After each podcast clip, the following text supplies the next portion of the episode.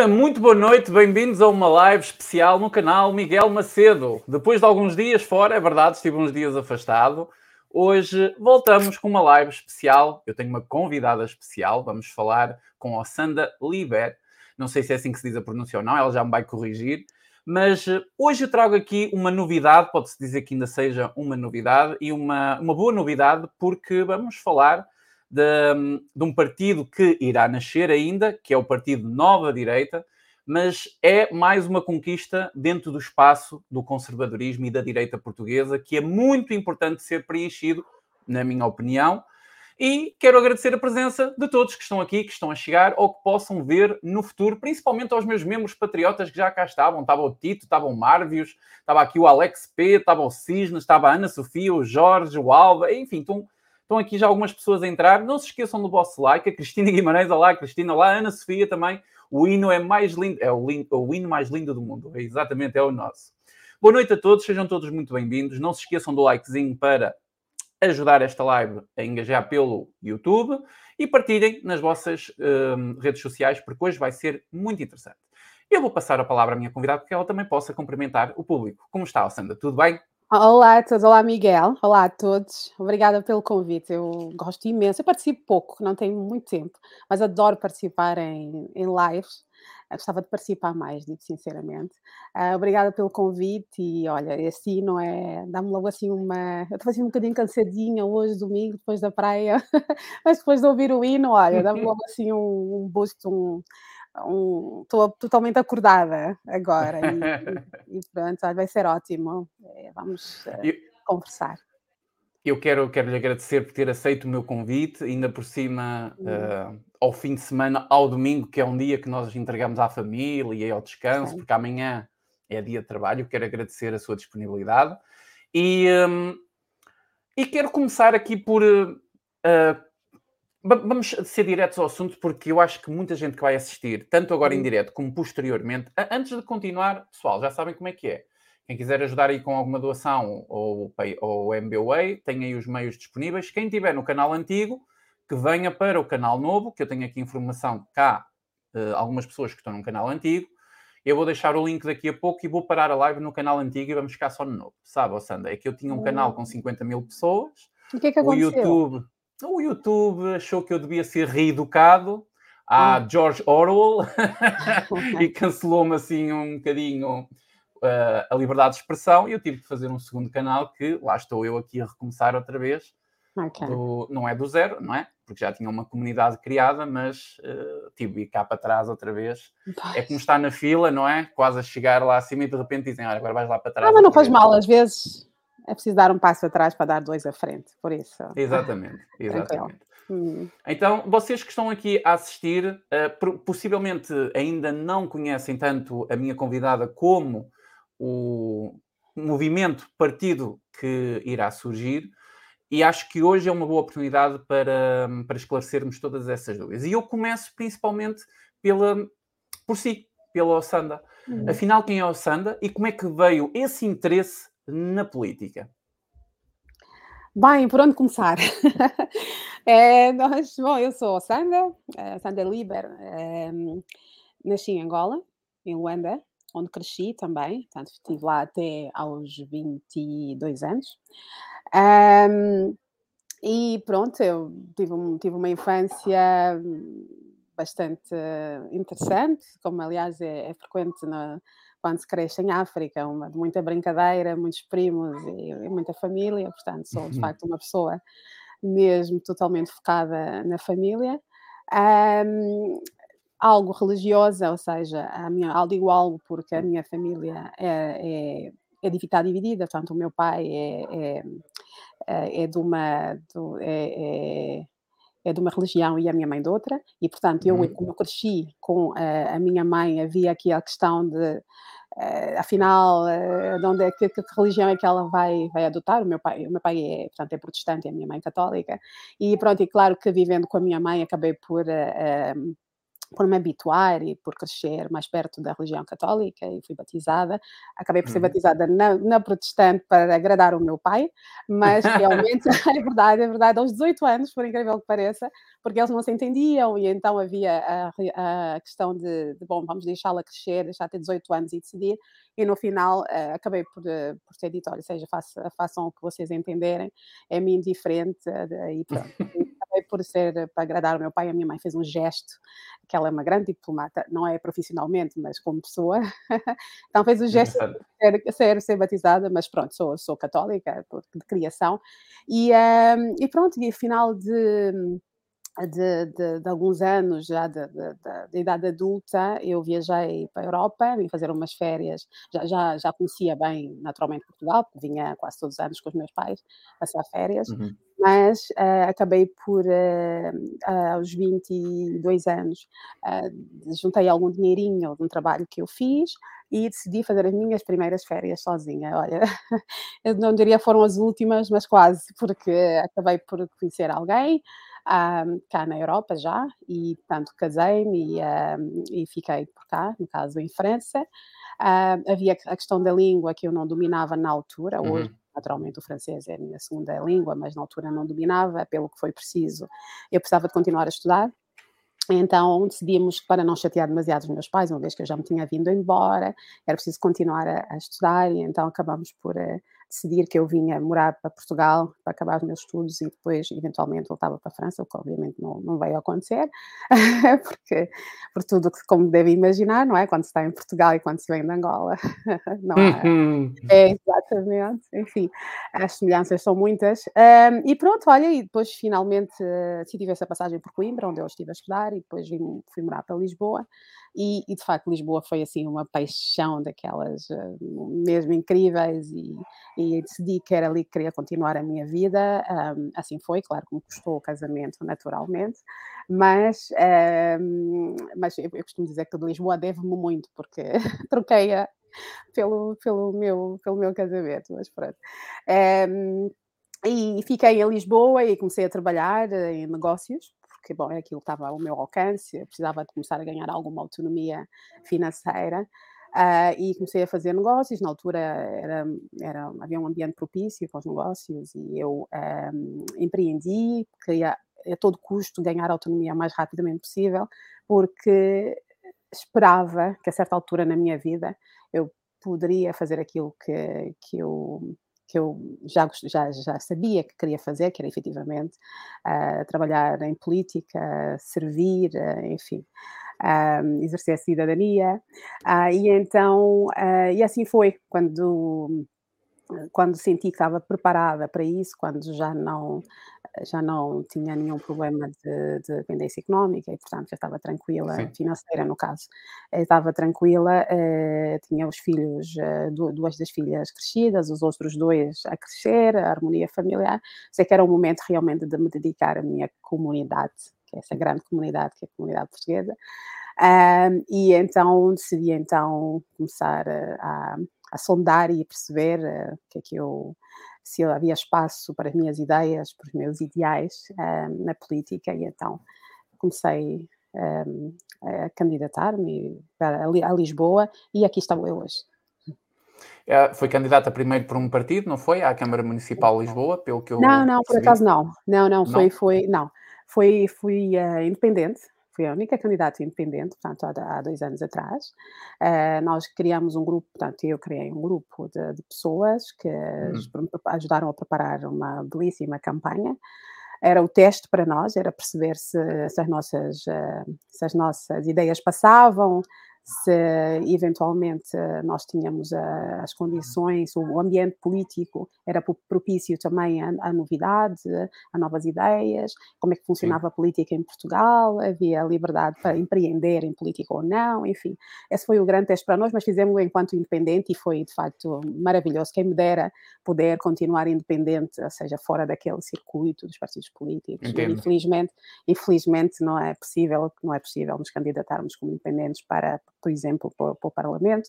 Então, tivemos que uh, depois abraçar um projeto, um convite que nos foi endereçado para, de facto, juntarmos-nos ao Partido Aliança, uh, com o qual uh, concorri, ou seja, fui a, a, cabeça de lista para o Círculo da, da Europa. Um, foi uma experiência. eu, eu tenho uma grande vocação de aprender com os meus próprios erros, uh, portanto, foi uma experiência muito interessante. Uh, e, mas de facto não preenchia aquilo que era o, o, meu objetivo e os do movimento, que entretanto deixou de ser só eu, passou a ser eu e as pessoas que acompanhavam, que acreditavam no projeto, uh, reunimos-nos e chegámos à conclusão que de facto aquilo que nós precisávamos era de todo, não, de não ter limitação nenhuma para pormos em prática aquilo que era a nossa visão para Portugal e então decidimos uh, começar a tratar da criação do, da nova direita. Muito bem, muito bem. Hum. Normalmente é assim, quem não está bem, que se ponha. E, portanto, Absolutamente. é isso que nós temos que fazer. É? Uh, Sandra fez um percurso engraçado, assim, em jeito de brincadeira. Primeiro ficou totalmente independente economicamente uhum. e financeiramente, a sua vida Sim. profissional. Depois é que se dedicou à política. Sim, Portugal é mais o contrário. Dedicam-se à política para ficarem mais tranquilos eu financeiramente. Sei, eu sei, eu, sei. Eu, eu, percebo que, bom, o trajeto de vida das pessoas é diferente. Uh, percebo que as pessoas tenham, naturalmente, que se dedicar à política 100%, porque é muito difícil fazê-lo de outra forma, mas de facto uh, depender da política para a sua própria subsistência uh, condiciona imenso uh, o percurso político das pessoas, não é? E então eu tinha muito essa consciência, eu acompanho política desde muito cedo, meu pai, não, quando eu nasci, portanto, ele estava preso porque uh, tentou uh, fazer política e então uh, eu sempre estive muito atenta, depois claro que a minha família ficou também traumatizada e nunca mais ninguém foi para a política e não me permitiram a mim, essa é a parte que eu saltei da minha história, não permitiram a mim, que não permitiram que eu fosse para a política precisamente porque tinham esse trauma, mas de facto eu não deixei de acompanhar e percebi, percebi que de facto a liberdade na política é, vale imenso quando se vem para a política com vontade de fazer coisas, fazer avançar, de, de, não se pode ter medo, não se pode ter dependências, não se pode uh, ter que responder a, a, interesses, não se pode responder a ninguém. Portanto, eu tenho, de facto, entro para a política com o luxo de poder uh, transmitir as minhas ideias de forma totalmente isenta uh, e, um, e, portanto, eu estou muito, muito à vontade para prosseguir o meu caminho sem qualquer pressão que, que à qual normalmente estão sujeitas as pessoas que dependem da política para morar, para viver. Isso é sempre, é, é sempre bom saber isso. Um, eu eh, eu conheci, conhecia, não foi através do Zuga TV, mas teve uma participação no Zuga, o que eu deixo aqui um abraço para aqueles dois grandes homens que têm feito um trabalho muito bom no YouTube. Eu mas, também gostei bastante. Gostou? Gostou? Gostei imenso, são, imenso. São gente boa, gente muito boa. Hum. Um, disse algo interessante lá, que foi nessa sua primeira experiência como independente, que eu até Sim. pensei que não tinha sido como independente, já teve uma expressão bastante interessante na sua votação para quem era totalmente desconhecida. Sim, uh, foi. É no verdade. número de votos e na, na, sua interação com as pessoas na campanha, não foi? Sim, sim, é verdade. Foram 2 mil votos, dos quais 800 para presidente da, da Câmara de Lisboa, portanto, seja para mim, e 1.200, 1.200 para, para, para a Assembleia. E eu posso vos dizer que, eh, para nós, que vinhamos... Partir, é, é Desculpe interrompê-la, mas há partidos com muitos mais anos instalados que se calhar é não chegam a tanto. Nada, não chegam a tanto. Ouça, eu ouvia dizer coisas como: olha, se vocês tiverem 100 votos, deem-se por felizes, será ótimo, imagina, mobilizar 100 pessoas para um movimento que, que, não tem, que não tem expressão nenhuma, que ninguém conhece, ninguém nunca ouviu falar em vocês e tal. Se tiverem 100 votos é fantástico. E nós, de facto, íamos com esse objetivo. Olha, vamos ficar com 100 votos, vamos fazer uma grande festa. Grande festa! E não é que, e não é que superou uh, dessa forma a nossa expectativa. E isso fez aquilo, cumpriu aquele, o objetivo que, que, era, que era esta candidatura, que era de ver se realmente fazia sentido sentido prosseguir. Se, se, aquilo, se as pessoas estavam mesmo abertas ou não, porque de facto foi uma candidatura totalmente disruptiva, desde a forma como nós fizemos campanha, até a forma como apresentámos as nossas ideias, foi totalmente uhum. diferente daquilo a que as pessoas estão habituadas. Mas olha, as pessoas ouviram e gostaram. Imagino ter 800 lisboetas, ou seja, pessoas do Conselho de Lisboa, a apostar em mim, no caso, uh, para uh, presidente da Câmara Municipal de Lisboa.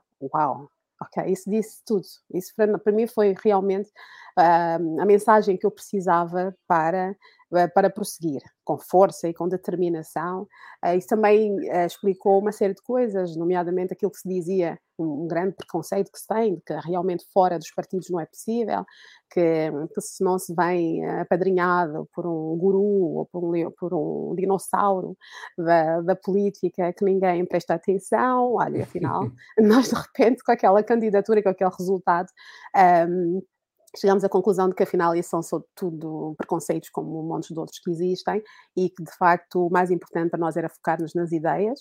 Uh, nós conhecemos, nós, digo, o grupo de pessoas com quem trabalho, conhece muito bem a realidade do país, são pessoas que trabalham, são pessoas que empreendem, são pessoas que têm a família e, portanto, e percebem muito bem uh, quais são realmente as necessidades das, das pessoas, tanto ao nível autárquico como ao, ao nível nacional, e isto fez com que ajudou na pertinência das nossas uh, ideias e foi isso que realmente atraiu as pessoas e depois ficaram à espera de mais e pronto, e nós cá estamos ao fim de dois anos, uh, deixa-me só desligar aqui, ao fim de dois anos cá estamos nós, um, pronto, prontos para, para, para fazer propostas ao nível nacional e conquistar um espaço que, que é bem necessário à direita.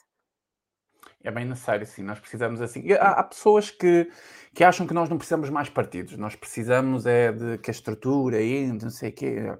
Eu já sou completamente o oposto. Eu acho que por mim podiam existir um milhão de partidos, desde que eles tivessem ideias e nós os conhecêssemos e eles tivessem a oportunidade de surgir, porque a, a, a democracia é exatamente isso, não é? Quando, quando, queremos restringir a dois, três partidos, ou quatro partidos, ou cinco partidos a democracia, ah, porque nós gostamos ou porque a maioria gosta, não. Eu acho que deve existir na mesa sempre, seja à esquerda, seja à direita. Eu, eu vejo-me no espectro mais à, à direita, mas uh, acho que, que participar da, da, da política é interessante e é isso que falta aos portugueses, porque os portugueses estão muito desligados da política eu é acho que quando as pessoas perceberem que é política que define a sua vida e não a sua vida é definida por eh, outra coisa qualquer, não é? Ou pelo trabalho, é. ou... acho que as pessoas vão, vão cair assim para quedas e algumas vão dizer o que é que eu andei a fazer estes anos todos. Mas pronto. É verdade, eu por acaso tenho a impressão que as pessoas já começaram a perceber. Eu penso que já começaram a perceber. Graças impacto, a Deus, já começaram a perceber. eu penso que sim. Aliás, as pessoas já começaram a, a, perceber o impacto que as decisões políticas têm na sua vida. Não é? Percebem que se hoje aquilo que, que está a acontecer, essa instabilidade está a acontecer, é devido a, a, decisões passadas, não é? E eu, ao fim de, deste tempo, ao fim de 50 anos de uma democracia uh, dominada por uh, dois partidos, essencialmente, as pessoas hoje percebem e conseguem perfeitamente atribuir as responsabilidades do Estado, do país, a quem esteve realmente no poder durante todo esse tempo. Eu acho que não devemos subestimar a capacidade das pessoas de acordar um dia e, e, e se darem conta. Agora, dar, dar-se conta do que está a passar é, muito bem, mas agora é preciso, de facto, apresentar alternativas, não é? E é, e, é, e, é, e é, aí que nós entramos. Nós, obviamente, que eu tinha um, um plano, sem dúvida, como disse inicialmente, sempre Sim. achei que podia fazer qualquer coisa em política, que tinha garra para defender ideias, que tenho ideias e capacidade de agregar pessoas em torno das ideias, enfim. Eu tinha, tinha consciência das minhas qualidades nesse, nesse sentido, mas também eh, percebi que o momento era exatamente aquele Houve ali um clique, houve um momento em que, se, em que a nossa realidade política hum, se tornou de tal maneira, uh, enfim, uh, tão instável, tão instável que uh, era preciso que novos players entrassem para realmente mostrar uma, uma nova forma de fazer política e mostrar outras ideias, outra visão de Portugal. E então eu penso que nesse sentido é preciso que quem de facto queira entrar para a política e não tenho receio nenhum em dizê-lo. Eu estou muito habituada a trabalhar com concorrência, não tenho problema nenhum com isso. Um, quem de facto quer, quer entrar para a política, quer fazer coisas, quer, quer realmente, tem uma ideia para Portugal, tem coragem para, para, para atrair as pessoas para as suas ideias, uh, de defendê-las, de enfrentar uh, todos os obstáculos, porque são muitos, acredite. Um, não deve hesitar. Isso de ter muitos partidos, isso é desculpa dos grandes partidos, porque obviamente entra com essa desculpa porque acham que sou eu eles é que têm direito e capacidade para, para, para fazer avançar Portugal, mas um, isto é uma desculpa, na realidade uh, podiam ter 100 partidos, não importa. O importante é que hajam ideias, que haja muita coragem para se empreender e sim, um grande sentido patriótico. E muitas vezes este, esse patriotismo manifesta-se precisamente na forma como nós uh, defendemos as grandes causas nacionais, e ou através de, de, movimentos, ou através de associações, ou até através sim, sim. precisamente de partidos políticos. Por isso. Não é só vamos... na política que se pode mostrar o patriotismo. Exatamente, exatamente. É, também, e, e na política há várias formas de o fazer. Não é? Há pessoas que não têm coragem de passar por todo o processo ou não têm tempo, ou não têm meios, ou o que for, passar por todo o processo de constituição de um partido, que eu estou a passar por ele e, portanto, sei que não é fácil. Uhum. Uh, foi preciso, de facto, renunciar a tudo o resto e estar totalmente disponível para isso. Uh, e para poder uh, conseguir, em tão pouco tempo, reunir os apoios necessários, mas há outras formas, de facto, ou aderir, aderir a, a, partidos, ou aderir a causas, ou participar ativamente certo, uh, nesse tipo de iniciativas como a vossa, ter aqui este, estes programas são de opinião, são de trocas de ideias, tentar várias formas de, de, se fazer isso, e as pessoas não devem de todo cair na conversa de que já há demasiados partidos, porque isto não, e que não há espaço para mais ninguém, isto não é verdade monopólio nunca foi bom, portanto, na política não há, não há de ser diferente. Não é diferente, não é? exatamente, é isso mesmo. Mas já que estamos a falar de ideias, vamos diretos uhum. ao, ao, assunto. Vamos falar talvez das ideias. Hum, eu perguntaria pelas suas ideias e ao mesmo tempo as ideias do, do partido. Já agora, por uma questão jurídica, talvez por uma linguagem jurídica. Sim só esclarecer, nós temos um movimento Nova Direita que se vai transformar num partido Nova Direita. É exatamente isso. E só é Queria que esclarecesse essa, essa questão. Não, porque quando nós, quando se, se leva um processo ao Tribunal Constitucional para a formalização de um partido, ou seja, que é as assinaturas, é, mais toda uma série de documentos, é, estatutos, enfim, toda uma série de documentos que, que a lei exige, isto não significa que naquele momento nos tornemos um partido. É preciso que o Tribunal Constitucional analise o processo, veja se está conforme a lei e só depois de estarem reunidas todas as condições é que realmente o partido é, é, formalizado e publicado, enfim, é aceito, vamos dizer, pelo tribunal.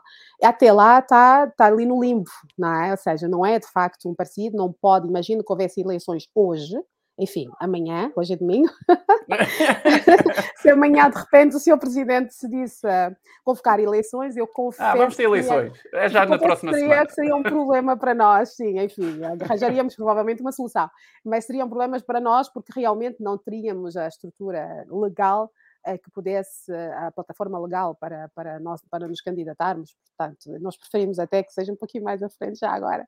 Mas, um, mas pronto, vai acontecer, vai acontecer em breve, mas de facto nós não podemos hoje dizer que somos já um partido político, no, sentido uhum. jurídico da palavra, mas claro que estamos a trabalhar como se fôssemos, porque é uma questão de, de, de, de tempo, uh, de muito pouco tempo até realmente nós termos essa, esta, esse partido formalizado e até lá estamos a trabalhar com toda a garra, toda a energia para preparar já o próximo grande, o primeiro grande desafio que serão as europeias.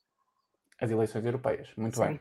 Isto dentro dos calendários que estão a decorrer, não é? Porque este país está assim um bocado louco, de repente realmente podemos ter eleições do nada, não é? Assim Sim, um é bocado... verdade. É verdade, mas sabe que eh, a gente está a apostar em quando é que o Presidente da República vai finalmente é. livrar-nos do António Costa uh, e do, governo, do seu governo. Mas, uh, mas, mas não, não, está a acontecer e, francamente, o calendário agora também já não é favorável a, a, a aventuras. A aventuras políticas dessa, dessa natureza. Nós temos eleições europeias em junho de, do próximo ano, dia 9 de junho, e portanto não me parece que se não não foi agora ou há realmente uma, uma desgraça, que já, já, não, já não houve poucas, uh, no seio do governo, ou então realmente não parece que tenhamos, uh, enfim, que haja o risco de nós termos eleições antes das europeias, mas olha, quem sou eu, não é?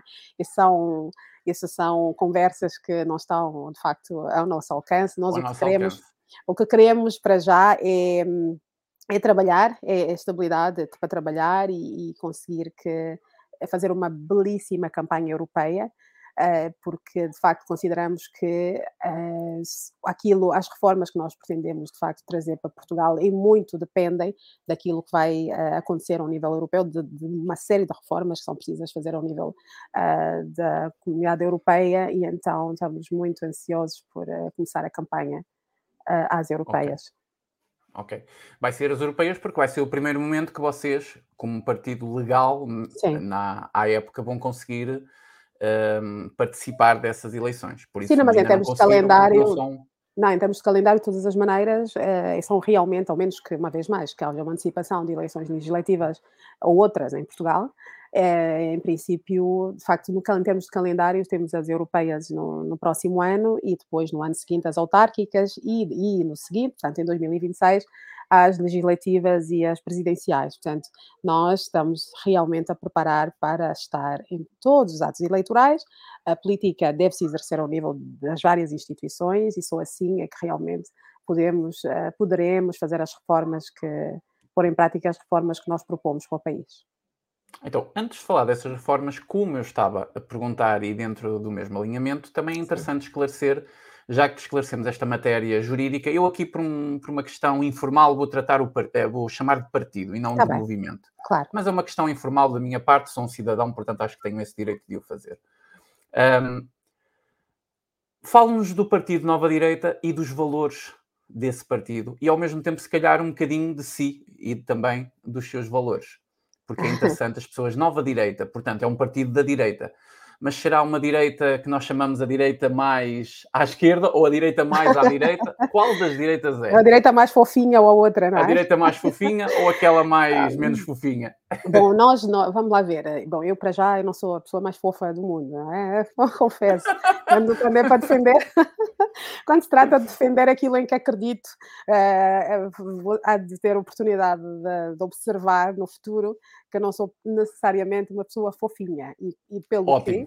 que pelo que pelo que não não é de esperar que a direita a nova direita seja uma direita fofinha é uma direita que hum, acredita nos valores da direita nos valores intrínsecos da direita não é? desde, desde, somos uma direita conservadora portanto acreditamos efetivamente na importância da família eh, como elemento basilar da sociedade acreditamos no, no empreendedorismo para fazer avançar os países acreditamos na iniciativa privada enfim os valores da direita, não vamos aqui, não vamos inventar a pólvora, eles nos quais nós acreditamos e por isso nos chamamos nova direita, para que não haja dúvida nenhuma sobre que valores é que nós realmente defendemos. Agora, isto de, é, os valores são muito bons, mas eles uh, sozinhos não resolvem os problemas do país.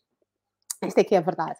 E então uh, nós surgimos uh, pela necessidade que constatamos de se fazer um, de, por um lado, se devolver a esperança aos portugueses. Os portugueses precisam mesmo de voltar a ter esperança no país. Portanto, andamos aqui durante 50 anos, num, num processo de sempre à espera que qualquer coisa aconteça. Houve, houve, houve, algumas conquistas, não há dúvida nenhuma. O país de 50 anos não é o mesmo que, que encontramos hoje, mas houve muita degradação institucional também. Houve várias conquistas que se perderam ao longo dos anos e, portanto, eh, as pessoas hoje interrogam-se de que, é que, no que é que se vai tornar esse país e, sobretudo, os jovens que começam a sair agora, de, a terminar os estudos agora, perceber, mas que, em que país é que eu vou trabalhar, que país é que nós teremos daqui a 10 anos. E, eu desafio quem quer que seja a me vir dizer no dia de hoje que país é que consegue vislumbrar, sem, sem que seja um cenário totalmente negro, não é? Que país é que consegue vislumbrar daqui a 10 anos. Não, não, ninguém me consegue dizer, porque de facto não existe um plano para o país. E portanto, nós, a nova direita, a primeira coisa que nós pensamos é que nós precisamos de pensar Portugal no seu todo. É, de facto, podemos estar sempre aqui a apresentar, eu podia estar aqui agora a falar-lhe, olha, da habitação, tem solução para a habitação, tem uma solução para a TAP, uma solução para, uma solução para os hospitais, para, para o SNS, enfim, há solução para tudo, não há dúvida, nós pensamos nisso todos os santos dias, mas nada disso uh, se pode concretizar sem, de facto, haver um plano, um projeto para Portugal e dizer, olha, eu quero que o país em 10 anos esteja exatamente naquele ponto e trabalhar nesse sentido. Então, nós queremos, essa é uma grande diferença entre nós e uh, os outros partidos de direita, eh, enfim, e dos partidos no geral, verdadeiramente, é que nós temos uma visão, temos, sabemos onde é que queríamos, para onde é que queremos levar Portugal nos próximos 10 anos e sabemos que é possível fazê-lo, mas só é possível fazê-lo naturalmente com uma, com uma mudança dos, dos, eh, digamos, dos atores políticos e por isso é que nós estamos a preparar equipas eh, para podermos apresentar a Portugal como alternativa e, eh, e temos sobretudo, estamos a preparar o tal projeto. E o que é, que é esse projeto? O projeto passa por redefinir, por um lado, a questão da política externa portuguesa, porque consideramos que é daí, eh, portanto, o, o, país, por mais promessas que os políticos façam, se o país não tiver dinheiro, nós não poderemos nunca fazer face àquilo que nós precisamos, e, portanto, se nós precisamos, de facto, crescer para além para além da Europa, para além dos fundos europeus, e para isso nós temos uma visão uhum. muito própria sobre a qual eu já falarei daqui a bocado. Portanto, temos aqui três prioridades, portanto, nesse nosso, essa definição do plano estratégico para Portugal, temos três prioridades. Uma que é, de facto, redefinir a política externa.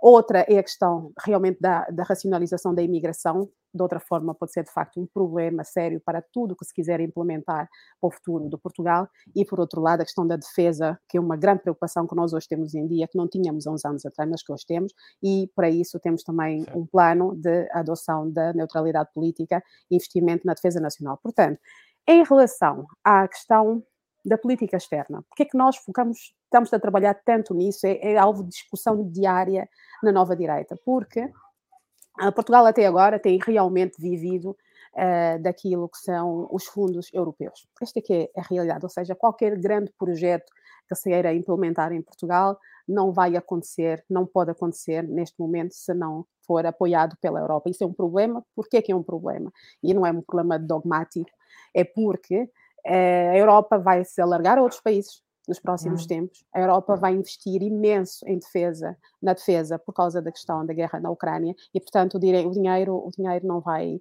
não vai dar para tudo. E, e isto, não há, não, eu penso que nós estamos diante daquilo que nos está a acontecer hoje, com, com, com o dinheiro que estamos a receber, é realmente a, primeira, a última grande oportunidade de receber dinheiro da, da, da, Europa e, portanto, nós vamos ter que começar já de imediato a, a redefinir a estratégia de Portugal. E onde é que nós vemos que isso pode, como é que isso pode acontecer efetivamente?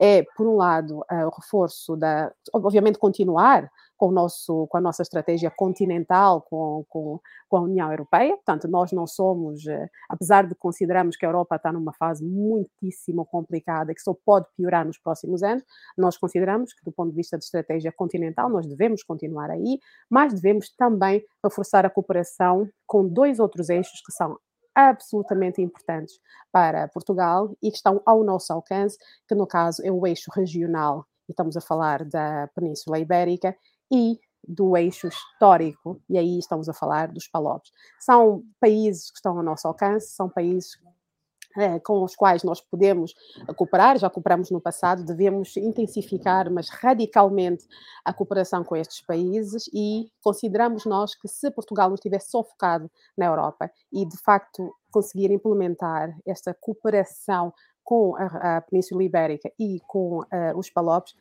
vamos abrir estas possibilidades de prosperidade para Portugal, vamos abrir aqui todo um leque de oportunidades para as nossas empresas, um leque, um mercado incrível para, para Portugal.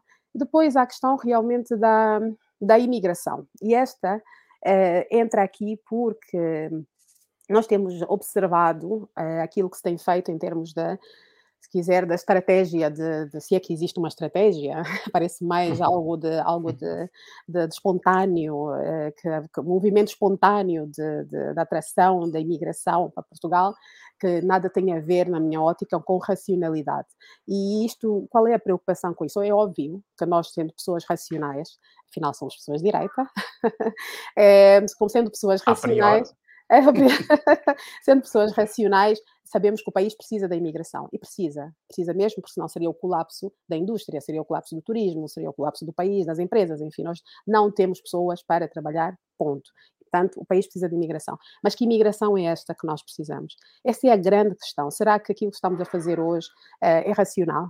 As pessoas que estamos a aceitar em Portugal são aquelas que Portugal precisa e o que é que vai acontecer quando, por exemplo, um exemplo assim, é, quando, por exemplo, daqui a alguns anos a inteligência artificial, por exemplo, na área da agricultura, tornar aquilo tudo mais mecanizado e não precisar mais dos milhares de pessoas que nós estamos a trazer para aquela área, por exemplo. O que é que, isso, o que, é que vai acontecer? Vamos encontrar tudo aquilo que eu disse há bocadinho, todo o trabalho que se vai ver feito, vai, vai por água abaixo, porque vamos encontrar com, com, com um desemprego enorme e com as pessoas aqui dentro obviamente depois não podemos naturalmente eh, mandar as pessoas embora ou atirá-las para o rio, e portanto temos que levar com as pessoas, e por isso, e por isso é preciso pensar já hoje que imigração é que nós queremos hoje e, e, e, o que é, quais são as repercussões que essa imigração vai ter no nosso país daqui a uns anos. E, portanto, racionalizar a imigração é a segunda grande linha prioritária para nós.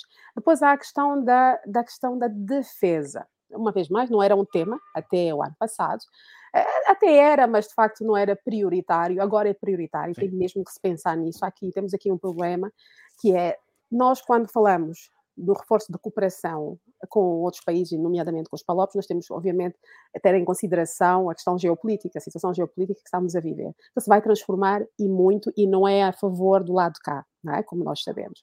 É como, pelo menos, acho que pessoas com algum grau de, de, capacidade de análise conseguem perceber que não é deste lado que, está, que, está, que o mundo está a crescer, infelizmente. E mas, mas eh, nós também só conseguiremos, conseguiremos uh, ter essa, uh, digamos, essa, essas portas abertas, continuar a ter as portas abertas, se nós, de certa forma, não nos misturarmos naquele na, na, na, questão dos problemas, uh, nas guerras que estão a ser, uh, de certa forma, uh, iniciadas ou, em todo caso, patrocinadas per, por, pelos nossos parceiros, porque isto, de facto, só vai fazer com que as portas, as portas nos sejam fechadas e, e então, para, para que Portugal possa realmente ter esta, potenciar esta ligação transatlântica, é preciso que Portugal seja totalmente neutral naquilo que diz respeito a decisões geopolíticas que nada têm a ver conosco.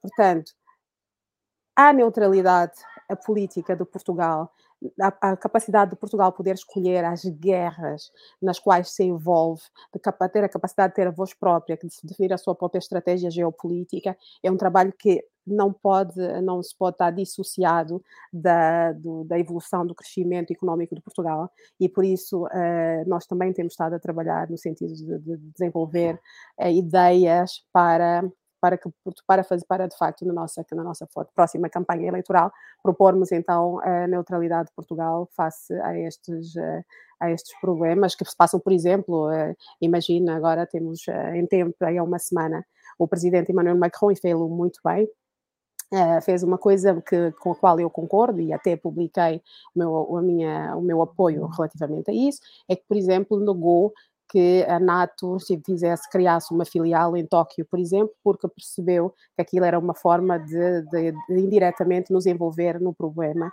uh, entre a China e, e, os Estados Unidos, no, no, que concerne a Taiwan, por exemplo. Mas nós já sabemos que Portugal hoje, se a posição da NATO for diferente, se a NATO disser que vai mesmo lá estar e quer lá estar, Não Portugal, por arrasto, acaba por ir também. E de repente podíamos encontrar encontramos uma posição uh, que não queremos, que não, não interessa um país sob nenhum ponto de vista, e até podemos também encontrar uma situação em que os nossos jovens terem que ir participar numa guerra que nem sabem muito bem o que é. Portanto, qual é? redefinir a política externa, portanto, estratégica, com esses três eixos que eu falei há bocadinho, racionalizar a imigração e adotar realmente a neutralidade política são as nossas grandes bandeiras. Depois, no meio disso, claro, depois temos, se for ao nosso site, onde, de encontrar várias outras uh, mais micro, se quiser, micro uh, medidas, micro comparada a estas que são de facto macro, uh, em que, e que depois poderá realmente perceber que nós somos um grupo para já pluridisciplinar e, portanto, pensamos nas várias áreas. Vamos tentar o máximo possível e, consoante também as necessidades do momento, ir ao encontro daquilo que são as expectativas das pessoas para resolver os problemas concretos do dia a dia, sempre com muito pragmatismo. Nós temos, de facto, os nossos ideais, somos um partido conservador, sem dúvida, mas somos pessoas racionais, somos pessoas uh, uh, dotadas de razoabilidade e vamos sempre trabalhar uh, em prol daquilo que é melhor para o país e não vamos, obviamente, seguir nenhuma ideologia de forma cega e irresponsável. O, o, vamos falar aqui um pouquinho da imigração, que eu acho que o meu público está um pouco confuso das ideias, uh, oh Sandra. E deixe-me aqui esclarecer uma questão, se me Sim. permite. Uhum. É que não há partido nenhum em Portugal, nenhum partido em Portugal, que possa expulsar uma pessoa que depois está nacionalizada. O problema está em nacionalizar as pessoas da forma como é feito. Portanto, Sim. depois de elas estarem nacionalizadas, vocês não podem mandar as pessoas embora. Claro. É, estão aqui algumas pessoas no chat a dizer que nós podemos pegar nas pessoas e dar um pontapé no rabo e mandá-las embora. Desculpe uma expressão, mas é mais ou menos isto. Depois de passarem por um processo de legalização e nacionalização, lá como se querem chamar, nós não podemos fazer isso. Portanto, é importante escolhermos a imigração que nós queremos. Nessa Sim. matéria, eu queria, eu queria. Isto foi só um esclarecimento meu, do Miguel, para o, para o público, que Sim. parece que uh, é a primeira vez que fala disto na internet ou que ouvem a falar disto na internet. Uh, mas de facto foi aberta uma porta que ela não tem uh, forma nenhuma e está a ser utilizada de maneiras até digo eu, eu, são as minhas palavras até criminosas, da maneira como eles estão a fazer esta abertura de, de, das fronteiras a, a, a, todo tipo de imigração, venham dos PALOP, venham do, do Médio Oriente, venham de onde vierem. Sim. E de facto isto está, está a ficar uma confusão. Está, eu passei o fim de semana em Lisboa, andei mais de Uber e essas aplicações e de facto tive um grande problema em comunicar com as pessoas porque ou falamos inglês e mal e, ou português e péssimo, porque eu não sei falar árabe, não é? Então, depois das pessoas estarem. Pois, esse é o problema, Catarina. Então, as pessoas estarem legalizadas em três meses, esse é o problema. É aí que eu vou residir na, na questão. Quando um, eu falo de Lisboa, embora no Porto também já se encontra um bocadinho isso, mas o Norte está um bocadinho mais, eu vou chamar abrigado desta, do que está a acontecer. Uh, e acho que aí a Sandra deve, deve concordar comigo que está a acontecer este plano que o governo está a executar. Não sei se é deles, não sei se é da Europa, não sei de quem é este plano, quer dizer, até sei, mas hoje a minha opinião não interessa para nada. Está, está a destabilizar completamente tanto o fator social, cultural, como o próprio económico. Um, dentro da, da, desta dimensão da, da imigração, um, o, o, como é que acha que, não sei se o partido já pensou nisso, como é que acha que pode ser escolhida a imigração que nós precisamos? Fazemos um controle nas fronteiras e já agora uma, uma questão importante. A sua opinião sobre aquilo que este atual governo quer e está a fazer ao CEF, à polícia do CEF. Sim. Como é que o, o partido pensou nessa estruturação da própria imigração e Sim. em relação ao CEF? Bom, então, imigração. Há, há, aqui duas vertentes da imigração. Por um lado, há a questão da, da, da legalização das pessoas que, que são chamadas, uh, que, enfim, que estão cá em Portugal, que vêm para cá e, e, e que, que, são legalizadas, que está com, há um processo agora neste momento de legalização de todas as pessoas que cá moram e, e, que não tinham, não estavam legais, e depois há a questão da naturalização. Portanto, são dois, duas questões totalmente diferentes. Vamos falar da primeira questão. A nossa proposta, quando falamos em racionalização, significa o quê? Em primeiro lugar, vamos. Portugal tem que definir, tem que escolher que imigração é que precisa. Que imigração é que precisa? Vamos dar um exemplo. Se eu preciso de, da imigração na área do turismo, o país, portanto, o país, a indústria, enfim, a economia é multissetorial, nós precisamos de pessoas em certo. todo lado. De facto, estamos com um problema demográfico e temos que reconhecer a necessidade de trazermos pessoas para nos ajudar a fazer uh, o país avançar. Muito bem em todo caso, para gerir o país.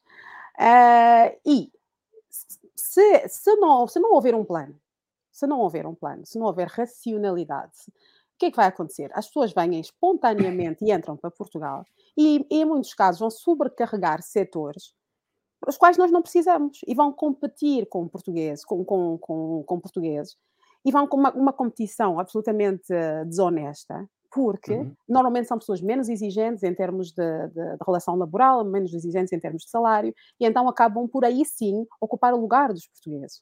Que se, que se mostram disponíveis para trabalhar nas mesmas áreas. Portanto, se nós temos, imagina que seja, um, que seja na, na na restauração, por exemplo. Imagina que nós temos, estamos a dar só exemplos, imagina que não tenhamos déficit de, de, de, cidadãos locais, que aqui estão em Portugal, para essa área. Obviamente, quem vier de fora é uma pessoa a mais a competir com os nossos locais.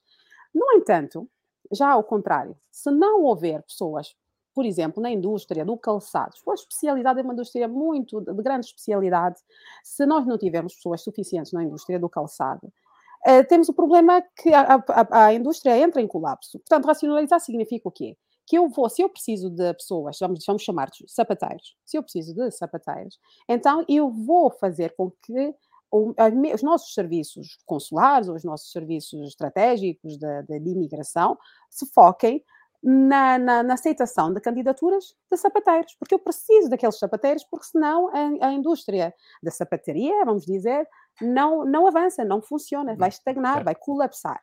Pronto. Esta seletividade é exatamente aquilo que nós precisamos, porque com isso vamos gerir quantidades de pessoas vamos gerir, uh, vamos acabar por, uh, por definir uh, o perfil das pessoas que nós queremos ter cá, e depois há uma, há uma, ainda há uma dimensão que é a dimensão cultural.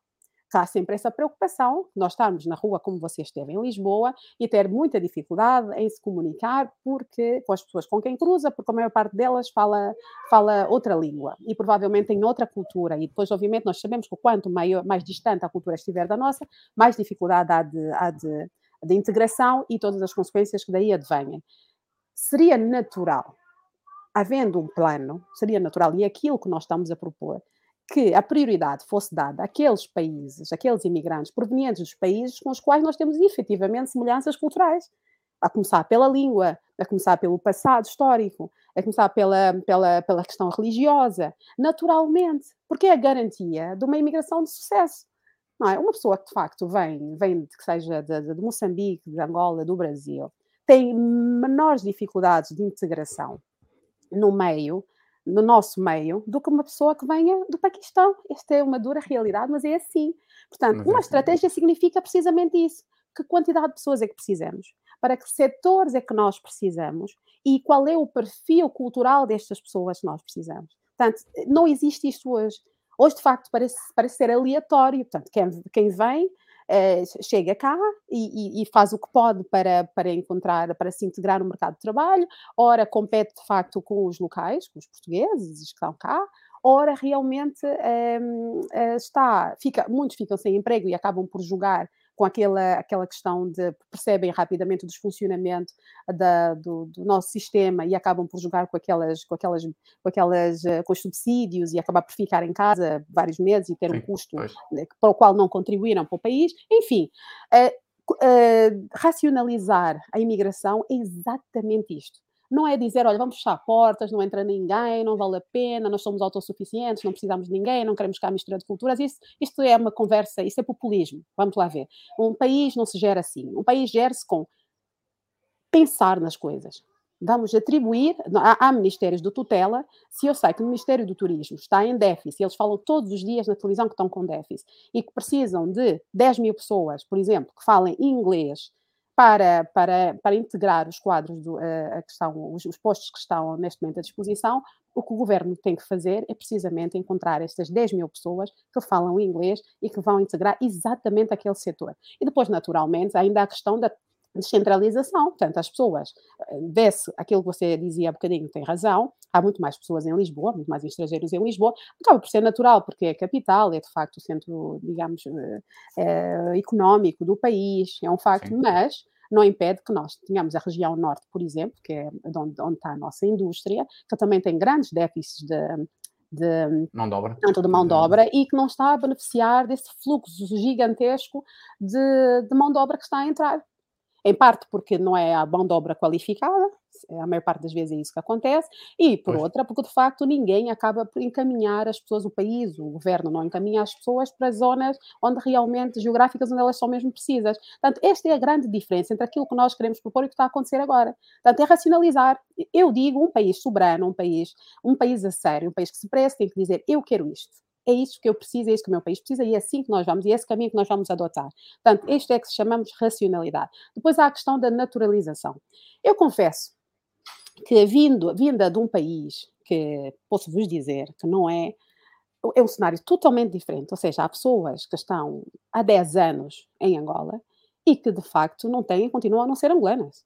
Portanto, é, é o extremo oposto. é o extremo oh, oposto. Exatamente. A, a, a mim surpreendeu, efetivamente, a, a, facilidade com que as pessoas conseguem uh, a nacionalidade portuguesa não está bem. Não está bem até por um motivo.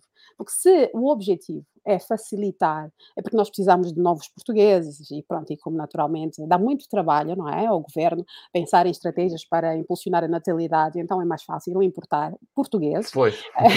vamos importar portugueses, já que não temos capacidade de fazer.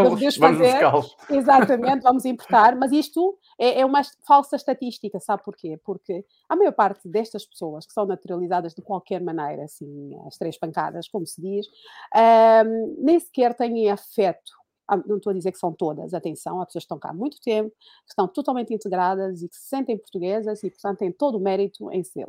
Mas, uh, mas há aquelas pessoas que chegam cá e que ficam, cumprem com aqueles requisitos ao fim de poucos anos, ou porque têm um filho, ou porque ficaram cá um certo número de anos, acabam por ter a nacionalidade. Nem sequer lhes dá tempo para sequer ter afeto, o afeto suficiente pelo país para quando realmente uh, receberem a nacionalidade acabarem por, por um, digamos, potenciar ainda mais a ligação com o país. O que é que essas pessoas fazem? A maior parte delas pega nos passaportes e sabe para onde é que vai? Vai para a Europa vai para os outros países da Europa. Porquê? Tem salários melhores, tem outras perspectivas, não é? Portanto, nós, na, na verdade, nós estamos a considerar que somos vá, 10 milhões uh, que sejam de, de, portugueses cá dentro de Portugal. Esse, esses números são falsos, têm que ser falsos, porque de facto são, sim, pessoas portadoras do passaporte português, mas muitas delas não estão sequer cá. Já sem dizer que há muitas que não falam português e isso tudo, mas pronto, isso pode acontecer por várias, por diversas razões. Não vamos entrar por aí. Vamos falar de facto sim, das pessoas sim. que transitam por Portugal, que conseguem, graças à facilidade, o excesso de facilidade na, na, aquisição da naturalidade portuguesa, conseguem fazê-lo e no primeiro dia, aliás, já acontece com os cartões de residente também, atenção, as pessoas pegam no nosso cartão de residente e vão trabalhar lá para fora. Mas imaginem então com o passaporte, é uma maravilha. As pessoas têm o mundo todo aberto, é um país muito mais prósperos, onde têm outro tipo de, de oportunidades e acabam por levar o nosso passaporte para lá. Portanto, isto é tudo uma questão e tudo isso se, se refaz, tudo, não, não há nada disso, nada disso é irreversível. Só que é preciso coragem. É preciso coragem. Nós entramos por uma fase em que qualquer medida que venha dar, eh, se quiser, alguma consistência, alguma racionalidade às, às medidas, a, a, a, todo este processo, nomeadamente ligados à imigração, passa por ser impopular e depois são medidas racistas e que são xenófobas e que são isso tudo, ouça. Para alguém como eu e, e do meu movimento, que não temos medo desse tipo de, de de bandeira, tanto de, de, de, rótulos, exatamente. Isto não, é, não há de ser um problema. Aquilo que tiver que ser feito para preservar Portugal de todas as consequências nefastas de uma imigração descontrolada, pode ter a certeza que nós iremos fazer. Muito Relativamente bem. ao CEF, CEF, havia ainda assim para a questão do CEF. Olha, o CEF, o CEF, o que é, que é o CEF hoje? Quer dizer, eu, eu, eu hoje, com tanto, tanto vai e vem, eu confesso que eu própria estou perdida sobre qual é realmente o estatuto do CEF hoje em dia, quer dizer. É, uma, é como tudo o resto, como tudo que, que o governo de António Costa tem feito, cada vez que põe a mão em qualquer dossiê, é sempre um grande bazar. E o CEF não é diferente. Assim como não, não, não tomam uma decisão firme, assim como não tomam em relação à TAP, assim como não tomam em relação aos médicos, assim como não tomam, não tomam em relação à educação, enfim, em todo caso, os professores, é tudo assim. Portanto, o grande legado do, do, do, do, governo de António Costa vai ser precisamente dos sucessivos governos de António Costa. É, é são precisamente a, a instabilidade, o, declínio das instituições em que esses governos colocaram, colocaram o país. É, é a, a, o CEF é só mais um. No final, se calhar até vai haver CEF. Como em todo o resto, quer dizer, hoje decidem uma coisa, amanhã decidem outra. Portanto, eu acho que não, nós não temos eh, solução Uh, francamente, nós não temos solução para este país que não seja, de facto, nos livrarmos. E, e, neste momento, eu já o digo com esta linguagem, porque não há mais linguagem possível. Nós temos que nos livrar de, do governo de António Costa, nós temos que nos livrar do socialismo, nós temos que nos livrar de tantos anos do mesmo, tantos anos de promessas vãs, tantos anos de desfuncionamento, uh, de degradação das instituições, e nós temos que começar tudo de novo temos que realmente dar um sentido a este país. E o caso da imigração é um deles e que com medidas firmes, rapidamente nós voltamos a, a tomar o controle do país. Muito bem. Uh, tenho aqui uma questão interessante que eu acho que é interessante até explorar. explorar. Já agora, quem estiver interessado em conhecer mais uh, sobre, sobre o partido e até ler o próprio manifesto, eu vou deixar aqui embaixo, vai passar aqui em rodapé o site, é www.novadireita.pt. Não é muito difícil, é só entrar no site. O site é um site simples, tem o manifesto do partido, eh, tem uh, os último, as últimas notícias sobre o partido, podem uh, afiliarem-se, também é possível fazer através do, do site, afiliarem-se ou fazerem parte do movimento, que ainda é movimento, mas será partido. Uh, e, portanto, quem quiser conhecer melhor até pelo próprio manifesto. O manifesto é muito simples de entender, está escrito numa linguagem que qualquer português consegue entender. Tenha ele o quarto ano, tenha ele, uh, sei lá, uma licenciatura e um é mestrado qualquer, portanto está, está bem perceptível. Uh, a questão, uma da, da, das questões que eu queria entrar uh, aqui era essa questão da, da política. Um, se, se, a nova direita ganhasse as eleições amanhã, quais seriam a, a, as prioridades para o partido neste momento, no estado em que está o, o país, uh, olhando ao cenário que António Costa está a deixar e, e o seu desgoverno, como eu digo aqui, o seu desgoverno, depois de estarmos em, estamos a entrar numa crise não só política, mas temos um plano de PRR que podíamos impulsionar a nossa economia de uma forma massiva. Um, nestas, nestas questões uh, do, do, âmbito político, se um, a nova direita amanhã fosse governo, ganhasse umas eleições com maioria absoluta, quais seriam as prioridades para, para o partido? Olha, uh, são algumas. Educação. Educação é, é definitivamente uma das grandes preocupações que nós temos.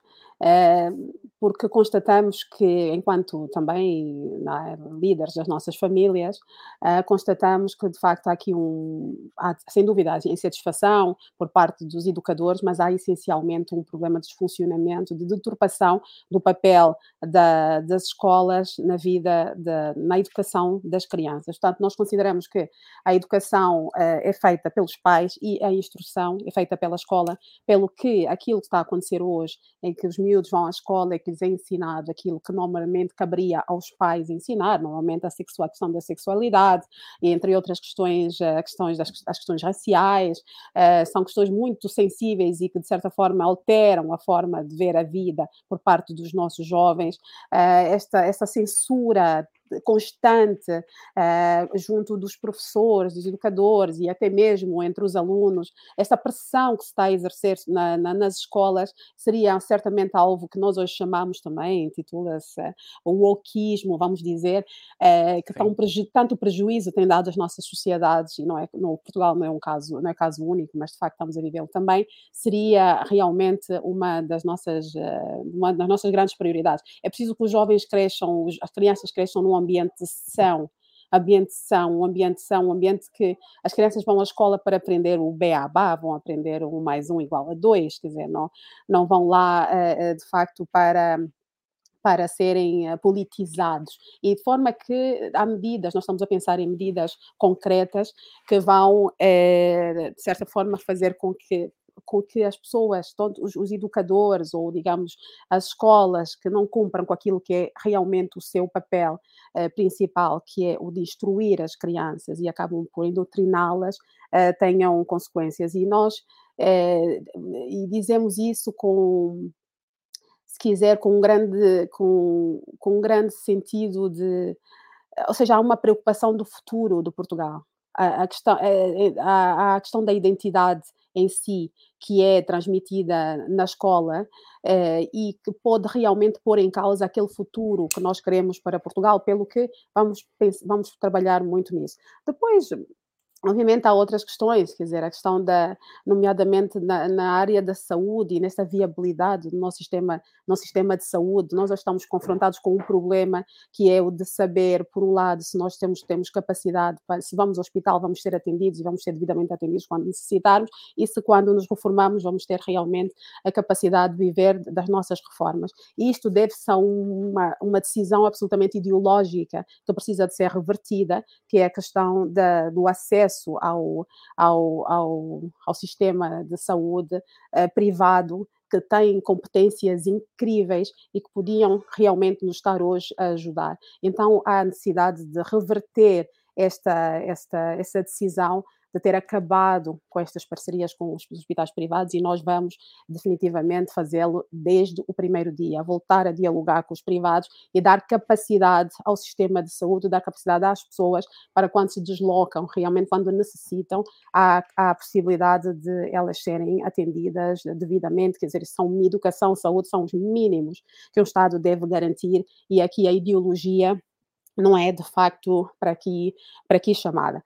Há, obviamente, falei-lhe há bocadinho na questão da imigração, e vai ser preciso uh, reverter também uma série de decisões que foram tomadas ao nível da imigração e que, por, sob pena de nós cairmos aqui na, naquelas várias. Uh, naqueles vários problemas que se podem antecipar já uh, devido a esta abertura irracional à imigração, sem dúvida nenhuma. A questão outra aqui, dessa, de uma, desta de ordem mais uh, moral, vamos dizer, que é a questão da eutanásia eutanásia. É um, é um tema que a nós uh, nos preocupa bastante, porque uh, nós vivemos num país, por causa do, do que falámos há bocadinho, do, do, déficit que temos de assistência de saúde, uh, nós vivemos numa fase muito delicada do serviço de saúde, em que nós, obviamente, não temos capacidade, uh, não, não se criou capacidade para assistir aos cuidados paliativos das pessoas e, portanto, consideramos que eh, terem, ter-se aprovado a eutanásia foi um erro crasso, um erro que vai nos causar muitos danos, porque realmente não há condições hoje para, para dar alternativa às pessoas. Portanto, há aqui seja, uma panóplia de, de temas eh, que nós eh, pretendemos, sobre os quais nós pretendemos nos debruçar logo, logo, logo no início, sob pena de, se eles, se eles se eles continuarem, de certa forma, se não forem revertidos, nós condicionarmos a evolução, o crescimento e a prosperidade e a prosperidade de Portugal. Há uma questão também que, que, também faz parte das nossas prioridades, que é a questão da natalidade. Esta, toda esta questão da imigração, já dissemos, deve-se ao facto de que Portugal não tem pessoas hoje, não tem capacidade de, de, de, de, gerar, vamos dizer, um número de pessoas suficiente para garantir, digamos, a, a, a, continuidade, a renovação das gerações. E não há nada que esteja a fazer, que esteja a ser feito hoje no sentido de melhorar esta situação, de reverter esta situação. Portanto, é prioridade absoluta. Nós temos uma medida, inclusive, que nós, uh, nós chamamos baby, baby, baby boom, assim é que é. Um, bebê boom, ou seja, nós queremos ver crianças a nascer, queremos muitas crianças a nascer, e então até temos já uma proposta muito concreta que já está no nosso site, que é o de proporcionar às mães 24 eh, meses, não é tudo, mas ajuda imenso. Eu sou mãe de quatro filhos e sei o valor desta medida, conheço, uh, que eu dá proporcionar 24 meses de licença de maternidade às mães, ou uh, às mães e aos pais, naturalmente, não é? Partilhado. Se Partilhado, se for necessário, exatamente. Uh, para, de facto, cuidarem dos seus filhos, que tem aqui uma série de. Cuidar dos seus filhos até os 24 meses tem uma série de vantagens, resolve logo o problema da sobrecarga de, na, nas, nos serviços pediátricos, que as crianças ficam doentes quando vão às creches, as crianças não ficam doentes em casa, resolve-me logo um problema da sobrelotação das creches públicas, porque de facto as crianças vão muito cedo para a creche e, sobretudo, resolve um problema essencial, é as mães poderem cuidar dos filhos naquele momento em que eles mais precisam, na expectativa precisamente de incentivar, de trazer mais mulheres para a maternidade. Ou seja, é, há várias medidas, eu convido-vos a, a, visitar o, o, site também. Neste momento já há lá algumas medidas bastante concretas, que são prioritárias para nós e têm sempre a ver com o mesmo. Nós queremos uh, ir buscar uh, prosperidade para este país, nós precisamos de pessoas. Precisamos de pessoas, precisamos de pessoas saudáveis. Portanto, trabalhar a saúde, trabalhar a educação, trabalhar a natalidade são essenciais para aquela prosperidade que nós queremos uh, propor aos portugueses. Muito bem. Oh, Sandra, vou, vou Vou pegar nessa. nessa... Está aqui o site novamente do, do, do futuro partido, mas é novadireita.pt. Quem quiser visitar, pode visitar e, uh, uhum. e pode consultar. Uh, e vou pegar nessa proposta que falou de, dos 24 meses, porque 24 meses estamos a falar de dois anos. Um, é uma proposta muito interessante, de facto, principalmente Sim. até se, se for uh, partilhado entre o pai e a mãe, se houver essa necessidade. Eu só quero perguntar às pessoas se estão a ter algum problema com o som da Ossanda ou a imagem, ou se é problema meu. É que se for problema meu já é normal. Isto é a internet da União é, Europeia. Que... Da, da... Não, não é seu problema, Sandra, de certeza. Espera só um bocadinho não, que eu acho que sou okay. eu. Não. É, aqui onde eu vivo, aqui é mais tipo União Soviética, portanto ainda não chegou aqui a internet a sério. Pronto, está tudo bem consigo, é o que uhum. interessa. É, é, é parece que é do, o problema é meu, deste lado. Eu queria pegar nessa. Hum, isto Sim. são brincadeiras que eu faço quando falo União Soviética, essas coisas aqui, o pessoal já está habituado a estas, a estas minhas brincadeiras. Bom, eu continuo aqui a ter problemas, portanto sou eu. Está-me a ouvir, não está? Eu estou, estou a ouvir lindamente. Pronto, então pronto. Se a sua imagem ah. parar de vez em quando, é a minha internet. Eu vou continuar okay. porque sei que, que, que, me está a ouvir.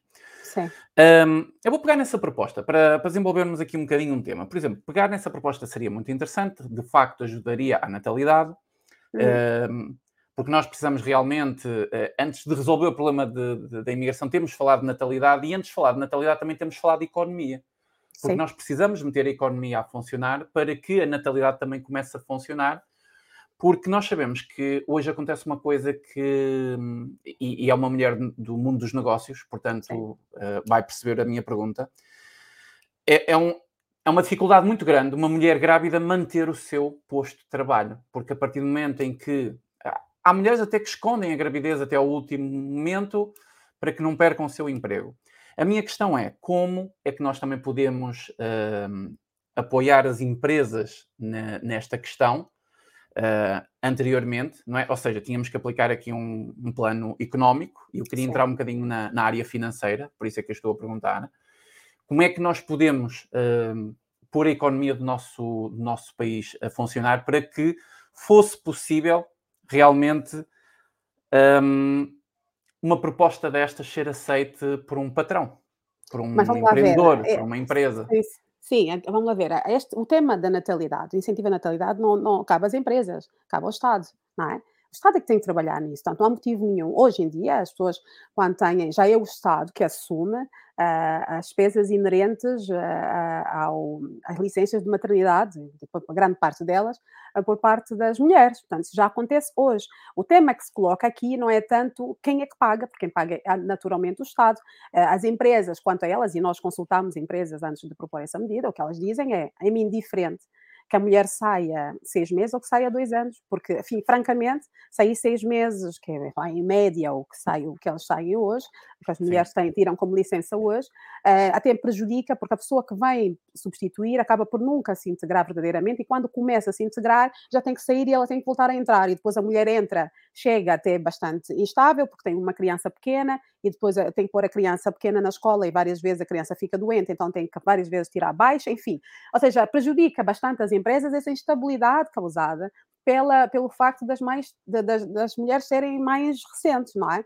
Portanto, este, o, o, tema, as, as empresas não têm nenhum problema com o facto de terem, verem uma funcionária ir, eh, tem que haver também, obviamente, algum sentido da responsabilidade social, as empresas percebem que isto é um projeto, é um desígnio nacional, nós precisamos efetivamente de mais pequenos portugueses. Um, e então, é, portanto, não creio que o problema se coloque aí. O problema que se coloca é sobre a viabilidade económica dessa medida. Ou seja, é possível ou não o Estado fazer face a esta, a, essa, a esta despesa adicional, vamos dizer, porque se a mulher ficava seis meses e de repente, ou a mulher, a família, ficava seis meses, de repente fica dois anos, é, é, é bastante tempo, não é? É uma grande diferença. Portanto, o que é, como é que isso se resolve? Ah, resolve-se. Para já, eu quando, não sei se reparou que quando eu lhe falei nessa medida, comecei logo a apontar uma série de vantagens económicas, nomeadamente, se ela não fica em casa com a criança, a criança não, vai, não fica doente. Isto é, isto é quase, é, digo-lhe, eu vou no quarto filho, portanto eu sei muito bem. Nem vou discutir. Não, não discuta mesmo, porque, não discuta mesmo, porque eu conheço o tema. Portanto, as crianças ficam doentes quando vão à creche. As crianças não ficam doentes em casa, raramente ficam doentes em casa, ao menos que tenham algum irmão que esteja a ser escolarizado, portanto, que esteja... Claro vai à escola e depois tra traz uma doença da escola, mas normalmente as crianças começam a ficar doentes a partir do momento em que chegam, em que saem da creche. Portanto, a partir do momento em que eu tenho menos crianças a pressionar o Serviço Nacional de Saúde, quando eu tenho menos, uh, menos medicamentos que tenho que, que, que, pagar para as crianças, para curar as crianças, é o Estado, no caso. A partir do momento em que eu tenho menos pressão nas creches, porque nessa idade é muito complexo, porque hum, há muito poucas creches a aceitarem crianças tão cedo, e acho que aceita, portanto, sendo poucas, isso cria uma enorme pressão social e aqui é menos um problema, ou seja, antes dos 24 meses as crianças não, nessas crianças, esta criança não vai, não vai, portanto, pressionar-me as creches, portanto, isso só tem vantagens até do ponto de vista económico. Portanto, eu, eu, o Estado está a poupar de um lado e está a ganhar do outro. E ainda que não fosse assim, ainda que não fosse assim, isto é das, esta é das, das medidas mais importantes dos desafios mais importantes que nós temos que enfrentar nos próximos anos. Nós precisamos de pessoas. E nós precisamos de pessoas. E uma substituição uh, dos portugueses não é a solução não é solução, não é? Por todos os motivos e mais alguns. Quer dizer, não vamos substituir de repente a solução fácil, é que, como aliás nossos, já estamos habituados a governos que procuram facilidade, é de facto ir chamar a imigração para suprir o déficit populacional, mas isso não é solução para um país, certo? E então, é, mesmo que assim não fosse, mesmo que, que associada a esta medida não tivesse uma série de poupanças, vamos dizer, para o Estado, porque está, nós somos uma vez mais, somos direita, nós pensamos nas contas, e apesar de estarem já associadas uma série de, de, de economias, vamos dizer, ainda que não estivesse, este é um projeto prioritário. E nós teríamos sempre que desviar dinheiro de uma outra área menos prioritária para, para incentivar a natalidade. E associada a esta medida, onde ter que estar outras medidas associadas a isso. Portanto, não é um prejuízo para recapitular, não é um prejuízo para as empresas, de forma nenhuma. É bem ao contrário, até do ponto de vista de gestão facilita, e para o Estado ainda menos. Portanto, o país precisa disso, nós precisamos de garantir que nos próximos anos vamos, conseguimos não só inverter, uh, digamos, o declínio populacional, como que realmente temos que aumentar a natalidade, sob pena que, de facto, nós chegamos daqui a 25 anos, daqui a 50 anos e temos um problema seríssimo de... Uh, é, exatamente, muito grave. Portanto, aqui não há, não há, não há. É, pensamos que esta medida é absolutamente indiscutível, quer dizer, nós tentamos, uma vez mais, eu falo muito em racionalidade, porque é isso que nós queremos propor a Portugal. Sempre propormos medidas que sejam execuíveis, por um lado, que sejam execuíveis a curto prazo, porque nós temos urgência em resolvê-las, e que sejam, sobretudo, execuíveis do ponto de vista, do ponto de vista económico. Muito bem. Muito bem. Eh, já agora, do ponto de vista económico, eu queria só fazer uma pergunta. Não sei se vocês eh, têm essa medida ou não, ou se concordam com ela ou não, mas uma medida que se tem eh, visto eficaz, claro que ela tem que acompanhar um outro, algumas outras medidas, mas é um, o IRS. O IRS, quantos mais escalões. Este, este, esta esquerda é, é perita em enfiar escalões dentro do IRS. Eu, por exemplo, sou muito adepto, adepto é uma forma de expressão, uh, de dizer, não da taxa, da taxa única, não é? Claro, com uma, um, com uma isenção uh, acoplada à medida, uh, mas dentro de um país como o nosso, obviamente não podíamos passar de um, dos escalões que nós temos, de, sei lá, 15 ou 20 escalões, ou lá o que é que existe, Sim. para uma taxa única, mas talvez para três taxas, assim com, com uma questão de isenção uh, acoplada, ou seja, isto iria funcionar à medida em que todas as pessoas iriam pagar menos IRS, desde aquelas que ganham mais às que ganham menos, Sim. mas o Estado, obviamente, que teria que adaptar mecanismos para ir buscar dinheiro ao outro lado. E aqui entramos um bocadinho na estrutura e no tamanho do Estado, e quando nós olhamos para o Estado socialista, é observatórios para todo lado, é meter a mão em todo é lado, é consultoria, é, é consultoria é. para tudo, é estudos tudo. para tudo e mais alguma coisa, mas é exatamente este aqui é o ponto, você já deu a resposta à questão. Mais do que tudo isso, nós precisamos é que fazer as pessoas ganhar mais, ganhar mais, nós precisamos ter mais dinheiro na economia, dinheiro real. E e temos que olhar para as contas públicas. Só quando se olha para um orçamento de Estado, que não sei se você já teve a oportunidade de ver, aquilo é, é uma coisa. Uau! é muita Sim. despesa, é muita despesa que eu, eu, faria assim, olha, está a ver? Sabe esse gesto? um X. Sabe? Porque de facto nós temos que definir prioridades. Quem não, sabe que é aquela, aquela coisa que se diz que quem não tem dinheiro não tem vícios? Pronto. Então, mas é exatamente isso. Nós aqui devíamos entrar para o esquema, quem não tem dinheiro não tem vícios. Nós temos que dar, há prioridades no país. Nós temos prioridades, temos prioridade energética, nós temos uma prioridade energética, nós falamos aqui, nomeadamente, a questão da, da, da, da, Temos uma proposta para a energia nuclear, que nós consideramos que, de facto, é a solução, seja ela feita ao nível Portugal, ao nível ibérico, ao nível português, mas, de facto, é uma, é uma saída que nós temos que é muito importante. Há necessidade de investimentos nisso, há necessidade de investimento na defesa, há necessidade de investimentos na natalidade e é, o, o, mais do que os escalões, os tetrascalões, os descontos e falta de descontos, o que nós precisamos é de impulsionar a economia por forma que as pessoas ganhem mais dinheiro. Porque senão, o que é que nós estamos a fazer? Pense bem, habitação. Vou dar um grande exemplo. Um dos grandes problemas que nós temos, podemos dar as voltas todas que quiser. Eu já apresentei, uh, e está disponível na, na, na, internet, uma série de propostas para habitação, quando foi da, da, da, candidatura à Câmara de Lisboa, e acredito de facto naquelas propostas, mas eu sei que são propostas que até podem, podem ajudar a resolver o problema, não vão resolver o problema na, na, sua totalidade, porque o grande problema que nós temos é que somos um país demasiado atrativo e somos um país que não tem dinheiro. Não temos dinheiro, ponto final. E como não temos dinheiro, por mais que queiramos, as pessoas estão, ganham pouco dinheiro e, portanto, nunca onde fazer face àquilo que é da atratividade, do, o custo da atratividade do país. Ou seja, quem vem de fora tem um maior poder de compra, acaba por arrendar as casas ou comprar as casas a um preço que nós não podemos fazer face. E vamos fazer o quê? Vamos fechar as fronteiras? As pessoas não vêm e não investem. Não é a solução. Qual é a solução? É fazer as pessoas ganhar mais. E como é que se faz as pessoas ganhar mais? Não, nós não, não, não, temos petróleo, não é? Então como é que temos que fazer? Temos que comprar, temos que exportar, temos que criar mercado. Por isso é que logo de início eu lhe falei naquela questão dos três eixos, de nós abrirmos Sim. Portugal para, para, os outros países, de nós exportarmos. Os grandes, os grandes empresários em Portugal falam muito em falta, ausência de mercado.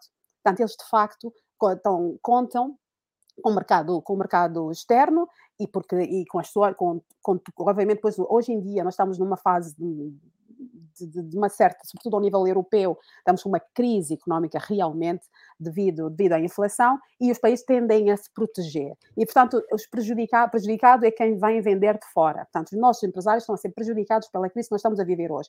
E, e qual, qual é a solução que eles têm? Não têm um mercado interno não tem um mercado interno que lhes permita uh, fazer face a esse problema. Então, como é que se resolve isso? Como é que eu faço essas empresas ganharem mais dinheiro, estarem mais próprias, prósperas e pagarem mais dinheiro, por, consequentemente, pagarem melhores salários aos seus funcionários, para estes poderem finalmente pagar a casa que desejam? É abrindo, abrindo o país, neste caso, para os mercados que são mercados eh, que estão abertos para nós e que permitem que as nossas pequenas empresas, pequenas e médias empresas e até as grandes empresas possam realmente ter um mercado muito maior e então aí sim potenciar as suas, os seus rendimentos e, e entregar mais dinheiro à economia. Portanto, aquilo que, que os governos têm feito, e o António Costa é perito nisto, que é de promessas que vai, ele vai gerindo, portanto, ele vai gerindo as crises eh, com, com diferentes promessas, mas nunca consegue lá chegar, porque não, não, não, não, não se dá o trabalho de entender que o país precisa de efetivamente ter mais mercado, precisa de mais pessoas, e como não as temos, temos que ir buscar lá fora.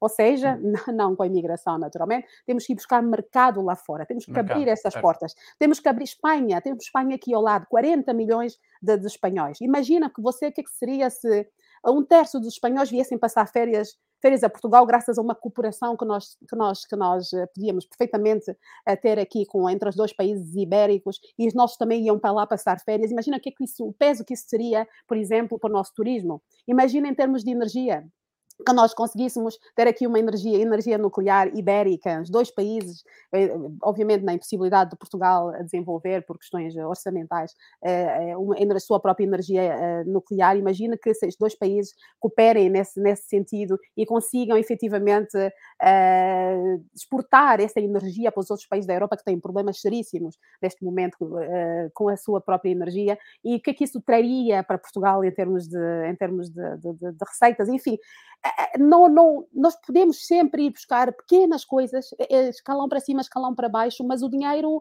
o dinheiro tem que vir de algum lado. O dinheiro tem que vir de algum lado. O socialismo anda a mentir às pessoas, enganar as pessoas, dizer que é possível realmente fazer as pessoas ganharem mais dinheiro só porque querem, por decreto. É falso. É falso. O país precisa de ser pensado. Nós temos que ir buscar outras fontes, nós temos que nos virar para o, para o resto do mundo, nós temos que abrir, nós temos capacidade. Hoje temos capacidade, somos sérios, os nossos empresários são sérios, têm capacidade, são bons, só lhes falta é mercado. E é este mercado que essa nova direita quer, com estas medidas, proporcionar às nossas empresas e com isso, e com isso, melhorar realmente a vida das pessoas. Acha que o PRR está a ser aplicado de forma um justa dentro do, do plano uh, financeiro, no plano económico? Hum. Acha que os nossos empresários estão a ter acesso uh, a essa grande injeção de dinheiro que está a vir da Europa uh, Bom, de forma séria? Ou, ou acha, eu queria acoplar aqui à minha pergunta, uhum. como está dentro da área da, também dos negócios, é interessante responder a isto, porque Sim. deve perceber melhor do que eu, obviamente. Às vezes, isto é a minha opinião parece que existe um monopólio entre grandes empresas portuguesas e o próprio Estado. Por exemplo, uma Sonai ou algo assim do género. Assim, a IFASEC, nós vimos o que é que aconteceu com a IFASEC, também está ligada com Angola, etc. Uh, agora, com esta injeção do PRR, parece-me que o PRR também tem instruções muito próprias de onde ele vem, o dinheiro de onde vem para ser injetado, não é? Não é onde nós queremos injetá-lo, mas acha que hum, por exemplo, falo com alguns empresários, não é, não é a minha área de, de, trabalho falar com empresários, mas falo com alguns empresários e grande parte deles dizem que não há apoio do Estado para fazer um empreendimento de um, de, um, de um, negócio, mas nós vimos anunciado aí por todos os veículos de comunicação social 30 ou 40 milhões de euros para desenvolver um programa à base de insetos e não sei o quê, de alimentação à base de insetos. Então, Enfim. como é que acha que o PRR está a ser, já que também está dentro do ramo do, do negócio e é empresária, como é que o PRR está a ser aproveitado uh, no, no ramo de, de negócios de, deste país? Acha que está a ser muito mal? É assim, eu, eu tenho a mesma, a, mesma, a mesma visão, a mesma impressão que você tem. Ou seja, quando se fala com os empresários, os, que nos contactam e os com quem eu falo, os que eu conheço, de facto não conheço ninguém que esteja a ver, mas uh, francamente não se sente, era tanto dinheiro, tanto dinheiro, que nós devíamos sentir isso na pele, devíamos sentir o impacto imediato destas medidas e não me parece, as empresas estão, estão cada vez pior e agora então com, com essa questão da inflação, enfim, há todo, as empresas não estão melhores hoje do que estavam antes de, de, de, deste PRR, vamos dizer, ainda apesar que ainda não, obviamente ainda não terminou, mas, e, e que recentemente ouvi falar, na, na, ouvi o governo dizer que havia de, de, finalmente investir menos no Estado, vamos dizer, e mais na economia, mais nas empresas, vamos ver se isso é realidade ou se foi mais uma daquelas, uh, um daqueles blefs que, que, o governo de António Costa, que o governo de António Costa nos habituou, a verdade é que, de facto, não, não, não se sente este impacto, e não vamos sentir, sabe porquê? Porque o governo socialista, o governo de António Costa, sempre se habituou, uh, só tem uma motivação, que é puramente eleitoral. Ele, o governo de António Costa sabe muito bem onde é que vai buscar os votos ele sabe muito bem onde é que vai buscar os votos. E é aí que vai que está a empregar eh, o dinheiro, e é aí que está a gastar o dinheiro. Então não vale a pena, não vale a pena, nem usamos linguagem complicada, o dinheiro está a ser gasto para garantir que aquilo que aconteceu, por exemplo, ontem, em que nós temos um ministro que é, que é só um mandatário do governo, vá, é, a ser, a ser apupado, a ser, hum, digamos, insultado, e depois temos um primeiro-ministro a ser aplaudido, porque realmente ele, o primeiro-ministro sabe muito bem, António Costa sabe Parece um país ao contrário isto. Parece o contrário, é verdade, porque ele sabe muito bem exatamente o que é que tem que fazer para se perpetuar no poder, não é? Portanto, este aqui é grave. Agora, mais do que se a empresa A, B ou C recebeu, é que as motivações estão muito longe de ser motivações patrióticas, no sentido de Estado, de, de, de cidadania, tudo aquilo que nós, que nós devíamos, que deviam ser, digamos, os valores um, básicos na política, na realidade está tudo a ser emprego só com meras uh, motivações uh, e porque só com dinheiro, só com, só com esse dinheiro todo, só comprando a vontade, só comprando votos, é que realmente o, o António Costa e o Partido Socialista têm alguma chance sequer de, de continuar no poder, pelo que, infelizmente, eu também não vejo, não vejo esse dinheiro bem emprego. Já não era suposto, nós já sabíamos que esse dinheiro era essencialmente para engordar o Estado, era essencialmente para alimentar... Um, ehm, os taxos, como uh, os, nós chamamos aqui, os, aqui os taxos, exatamente, e de facto não, não se sente, quer dizer, não se sente na restauração que a restauração esteja melhor, acredito que há, há uns, como se diz em, em, inglês, uns happy few, né? alguns que estejam a, a beneficiar. mais felizardos. Mais felizardos que possam estar a beneficiar isso, e ainda bem, espero que seja bem emprego, afinal de contas, mas de facto não me parece que seja por aí que nós vamos, e é uma pena, porque eu digo, como aliás disse já há bocadinho, eu não me parece que nós venhamos a ter esta oportunidade novamente, e portanto vai ser mais uma da, mais um legado do, do Partido Socialista, quer dizer, é, é terrível o que nos está a acontecer e é de facto, é, é, de facto urgente que, que o país uh, seja libertado, vamos dizer, da, desta forma de governação. Bom, eu queria pegar aqui num comentário do Alex P. Ele não faz bem uma pergunta, é mais ou menos um desabafo. Sim. Uh, mas ele fala um bocadinho daquilo que estava a falar das políticas do António Costa. Eu queria pegar um bocadinho nessa questão. Ele pergunta: os números comprovam que a mão de obra está no fundo de desemprego, incentivados a ficarem lá. Porque hum, diz, uh, venham, porque no fundo é, nós temos os imigrantes para trabalhar, não vale a pena os portugueses saírem do fundo de desemprego. E às vezes ir trabalhar para uma empresa, uh, a pessoa faz contas na cabeça e diz: para aquilo que eu vou receber, mais vale eu ficar no fundo de desemprego. Uh, sobre esta questão, pegando aqui nesta pergunta, de facto nós temos, estamos a começar uma cultura da subsídio ou dependência um bocadinho, uh, está-se a notar bastante no, no, país. Mas nós temos um problema que é essa, essa questão de a falta de mão de obra, às vezes, em, em negócios, por exemplo, a manufatura, fábricas, uh, linhas de produção, nós Sim. não temos pessoas, eu não vou falar da restauração nem, nem, do turismo, porque é uma área que nós já percebemos que está subcarregada, mas, por exemplo, aqui no Norte, nós temos muitas empresas e toda a gente sabe que o, o, as empresas do Norte, o, a mão de obra no Norte, ela está muito complicada, porque não temos pessoas para trabalharem com qualidade dentro com das qualidade. empresas. Sim.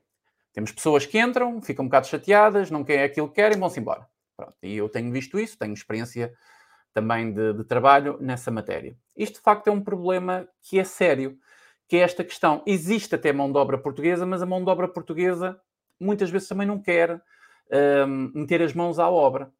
Isto é um problema para, para a nova direita? Existe alguma solução para incentivar estas pessoas a voltarem ao mercado de trabalho? Até porque muitas eu também compreendo, quer dizer, entre trocar mais ou menos 100 euros entre ficar em casa e ir trabalhar, às vezes. Esta é? é? é a questão, não é? Ou seja, nós, eh, a direita até fez muito isso e nós não gostamos dessa postura de sistematicamente apontar o dedo às pessoas. É um facto uh, que a subsídio dependência, que, não é dependência, não é dependência nenhuma, é o aproveitamento dos subsídios, uh, porque as pessoas não estão de facto dependentes daquilo, elas aproveitam-se do sistema. Uh, isto, mas o que funciona não são as pessoas, é o sistema que não funciona. É o próprio sistema em si. Isso é uma boa maneira de ver as coisas. Desculpe interrompê-la, mas isso é, é uma boa maneira de ver as coisas. É que pode não ser uma subsídio dependência, é sim um aproveitamento também das pessoas porque sabem que ela existe. Claro, Porque se as pessoas claro. também tivessem atitude e não quisessem estar à base do subsídio e fossem trabalhar, este mecanismo também não funcionaria. Também é uma questão de patriotismo, não é? De, Sim, mas vamos lá, vamos ser, vamos ser pragmáticos, não é? As pessoas ganham, tem, eh, sabe, sabe que uma, temos uma, uma, grande parte de nós ganha, enfim, dos portugueses ganha o salário, o salário mínimo. mínimo. Uh, e o médio tem em volta dos mil e poucos euros, certo? Pouco mais, okay. é. Pronto. É, convenhamos, quer dizer, eh, não, não é com este, este nível de salários que nós vamos de facto atrair as pessoas para o mercado de trabalho. As pessoas não nascem, vamos lá ver, eh, qualquer pessoa que, sabe que, sabe que indo trabalhar de manhã e voltando uh, ao fim do dia, no final do mês, vai ter um salário compatível com com, a sua, com uma vida melhor, que tem a possibilidade de pagar as suas, de facto, as suas despesas, a educação dos seus filhos, a sua casa, não precisa ser a casa de sonho, mas a sua casa uh, de forma correta, e aquele dinheirinho que vai sobrar para, para a viagem, o casal vai juntar Exato. o seu dinheirinho para a viagem e tal, ela vai preferir ficar em casa em nome de quê? Porque prefere ter aquela vidinha? Não, claro que não. O que, claro é que, ela está, o que é que ela está a trocar? Ela está a trocar é, um, um, trabalho que, a maior parte das vezes, sem estímulo nenhum, francamente, a maior parte das vezes sem estímulo, porque quando se ganha, francamente, a 750 euros, que sejam, é, não é, não, é raramente um trabalho super estimulante. Por estar em casa, a ganhar, se calhar, estou a falar de cor, mas que sejam sim, 600 sim, euros ou, ou, ou 550 que sejam, e, e fica em casa, não tem que levar com o trânsito todos os dias, não tem que se deslocar, não tem que deixar os filhos uh, ou entregues às amas ou às escolas, na maior parte das vezes, uh, e ao cuidado de terceiras pessoas, uh, e no final a vida dela não muda grande coisa. Este é que, é, portanto, a análise tem que ser sempre feita assim, estar sistematicamente a imputar às pessoas Uh, uh, portanto, a obrigação, e, e têm, eles têm o dever de trabalhar, têm o dever de contribuir, isso é um dever. Mas agora vamos na prática. A responsabilidade pelo que está a acontecer é um erro. Portanto, a, a nós o que temos que fazer é analisar o que é que leva as pessoas a ficar em casa. É preguiça? É falta de estímulo? Ou é falta de remuneração? Ou é, é tudo junto? O que é que nós, que é que leva? E é aí que nós temos que atacar. Portanto, nós, na nova direita, estamos sempre a falar no mesmo, sempre vamos trabalhar para o mesmo, que é vamos sanar o problema de raiz. Mais do que estar uhum. a apontar dedo às pessoas sistematicamente, a dizer mal que os funcionários públicos trabalham mal e que são nulos e que não sei o quê. Trabalham mal? Trabalham mal porquê? E quem é que os incentiva a trabalhar? Qual é o trabalho que lhes é dado? Qual é o desafio que é dado a estas pessoas para trabalhar? Eu não estou com isso a dizer que está tudo bem, que as pessoas fazem bem em não ir trabalhar. Eu, estou, eu, tenho é que, eu tenho que analisar isso, eu tenho que ser racional e olhar para as pessoas e perceber o que é que as leva, como é que eu faço essas pessoas saírem de casa, como é que eu as levo para o trabalho. Eu não tenho outra forma, é com dinheiro, é pagando-lhes melhor, por um lado, e é dando-lhes um projeto de trabalho. É preciso tentar que as pessoas, o máximo possível, estejam nas suas áreas, as pessoas que estudam, que vão, vão, vão, vão fazer uma formação eh, que seja, não sei, engenharia, que de repente se encontram sem nenhum desprezo por trabalhar no Pingo Doce, atenção, pelos vistos é uma certo. grande empresa e que é uma empresa muito correta, de acordo com o que se diz, em todo caso, relativamente aos seus funcionários, mas ir trabalhar por, uma caixa do Pingo Doce, quando eu estudei não sei quantos anos de, de engenharia, ouçam, não é estimulante? Também, é percebe? É Ou seja, há por um lado a questão do salário, mas há também a questão realmente da aplicação prática daquilo que eu aprendi, que eu estive a estudar e nós depois não temos é. emprego naquela, naquela área. Portanto, é um problema que temos que resolver na educação, que realmente direcionar a formação para aquelas áreas em que realmente nós precisamos de pessoas para, na, formadas. E, portanto, que é uma coisa que não se está a fazer também. Percebe? Olha, há tanta reforma para fazer neste país que é uma coisa incrível. Temos muitos anos de trabalho pela frente. Mas pronto, no fundo, o que eu quero dizer simplesmente é que, sim, senhor, vamos sempre atrair as pessoas na nossa estratégia, passa por sempre eh, transmitir às pessoas a necessidade de um envolvimento coletivo para fazermos avançar Portugal, mas nós temos que realmente dar essa esperança às pessoas. Nós temos que dizer-lhes: olha, vamos agora trabalhar todos, vamos levantar-nos, vamos arregaçar as mangas, vamos trabalhar para chegarmos a 2000 e que seja, estamos em 2024, daqui a 10 anos e chegarmos àquele ponto do nosso país. Vamos trabalhar juntos e as pessoas têm que acreditar, as pessoas têm que ter pessoas credíveis no poder e pessoas com garra para fazê-las chegar aí. Isto é uma primeira coisa. E depois realmente compensar as pessoas devidamente por aquilo que é o seu trabalho. Por um lado, as empresas têm que ter capacidade para ganhar dinheiro uh, em função daquilo que é o seu empenho e a sua capacidade de trabalho, e por outro lado, os próprios funcionários, porque acreditem que os empresários, muitas vezes, uh, atribui-se aos empresários também, uh, a, digamos, a culpa pelo facto de pagarem maus, maus vencimentos. Quando não há dinheiro, não há. O Estado, o Estado faz tudo o que quer, é, pede empréstimos internacionais, recebe, recebe dinheiro da Europa, faz, enfim, está sempre a jogar, não é? Mas as empresas não é assim. As empresas vai se endividar até um certo ponto, depois chega a um ponto em que quando não é viável, não é viável. Então nós temos que conseguir dar dinheiro, dar não, no caso, fazer, criar condições, criar um ambiente de negócios para que as empresas estejam realmente em capacidade para prosperar, para ganhar dinheiro e com isso sim remunerar devidamente às pessoas. E você vai ver se as pessoas aí não vão trabalhar, basta olhar com vontade. sim, com vontade, basta olhar para os outros países, os portugueses não são naturalmente diferentes uh, dos outros, ao contrário do que se diz aí, o que, o que é sim diferente é que nós temos de facto uns governantes que não trabalham em prol da, do, do, do, nosso país e por isso é que nos encontramos nessa situação, tal como em todos, todos os outros problemas que nós temos enfrentado ultimamente. O Ricardo Ferdão até, até diz aqui algo que vai completar o que a Sandra disse, o, o pensamento. O, deixo um abraço para o Ricardo, ele estava um bocadinho. já O bicho já passou, já foi embora, Ricardo. Um grande abraço para ti, meu amigo.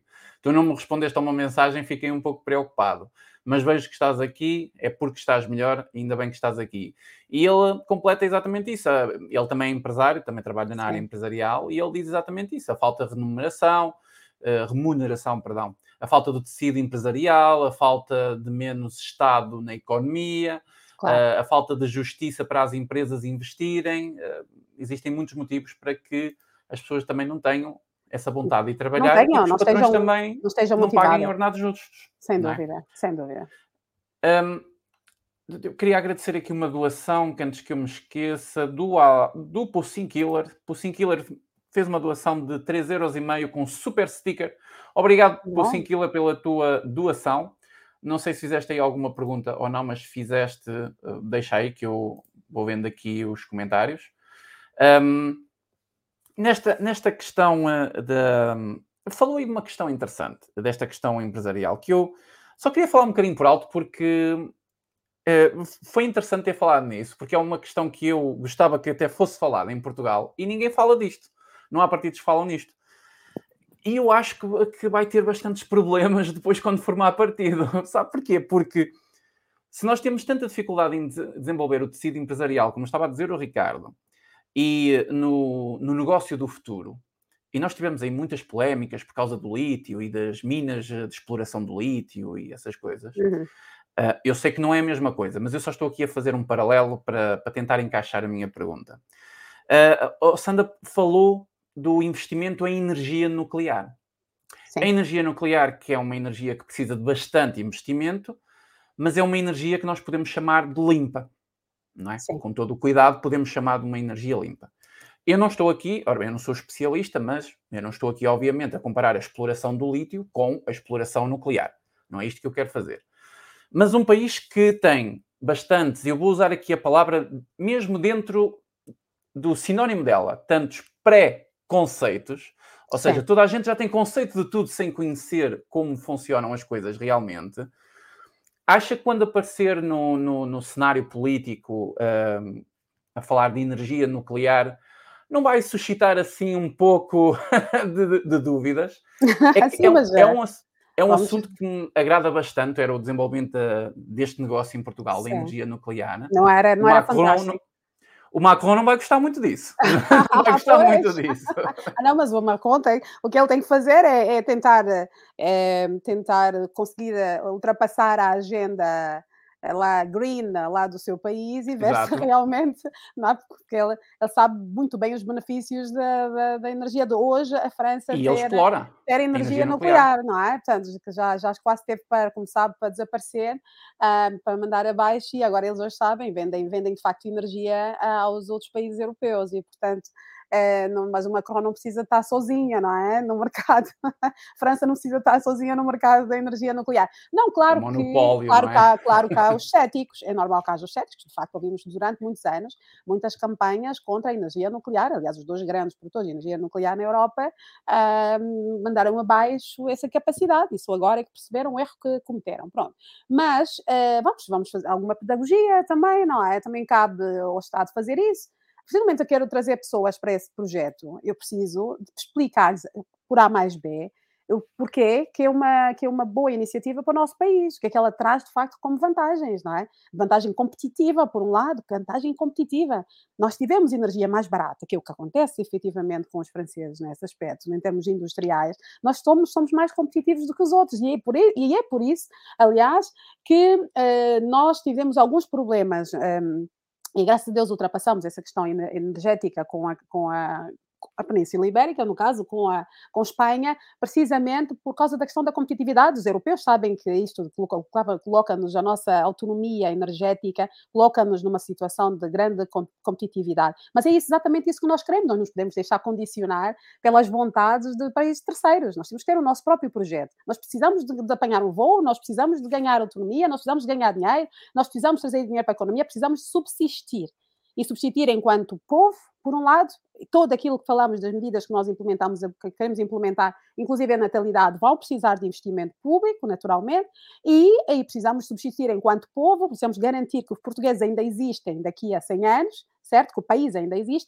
e por outro lado, precisamos fazer face às nossas necessidades energéticas. E, portanto, nesse sentido, é uma questão de pedagogia, nós não temos problemas nenhums em explicar, não teremos problemas nenhums em explicar às pessoas as vantagens no cenário atual, sobretudo no cenário atual, de, de nós termos eh, uma certa soberania energética com base numa energia que é limpa, que é barata, e que é, sobretudo, absolutamente soberana. Nós, com essa energia, pode crer que só com esse projeto, levando avante esse projeto, nós, obviamente, oportunamente teremos, uh, iremos explicar devidamente, até vamos mesmo organizar workshops, já estamos a preparar, a organizar uh, conferências em torno da, deste tema, vai ser, vai ser um tema, realmente, um, para explicar às pessoas porque é que isso tem. Então, nós não temos medo de inovar não temos medo de apresentar propostas para Portugal, nós pensamos nelas, nós todos os dias saímos da nossa casa, vamos para a sede da Nova Direita para pensar no país, para pensar em quais são as melhores ideias, vamos investigar, vamos ver o que é que está a passar nos outros países, vamos ver o que é que isso custa, o que é que isso implica, o nosso país tem capacidade, não tem, quem é que poderia fazer isso connosco? Isso é algo que nós fazemos hoje na Nova Direita, graças a Deus temos tempo, o tempo que os outros partidos, por exemplo, da oposição não têm, é porque andam ali a tentar deixar cair o governo e, portanto, não têm tempo para pensar no país. Nós temos esse tempo, temos a capacidade e, portanto, teremos muito gosto em explicar cada uma das medidas que nós propomos aos portugueses e estamos convencidos que teremos uh, adesão.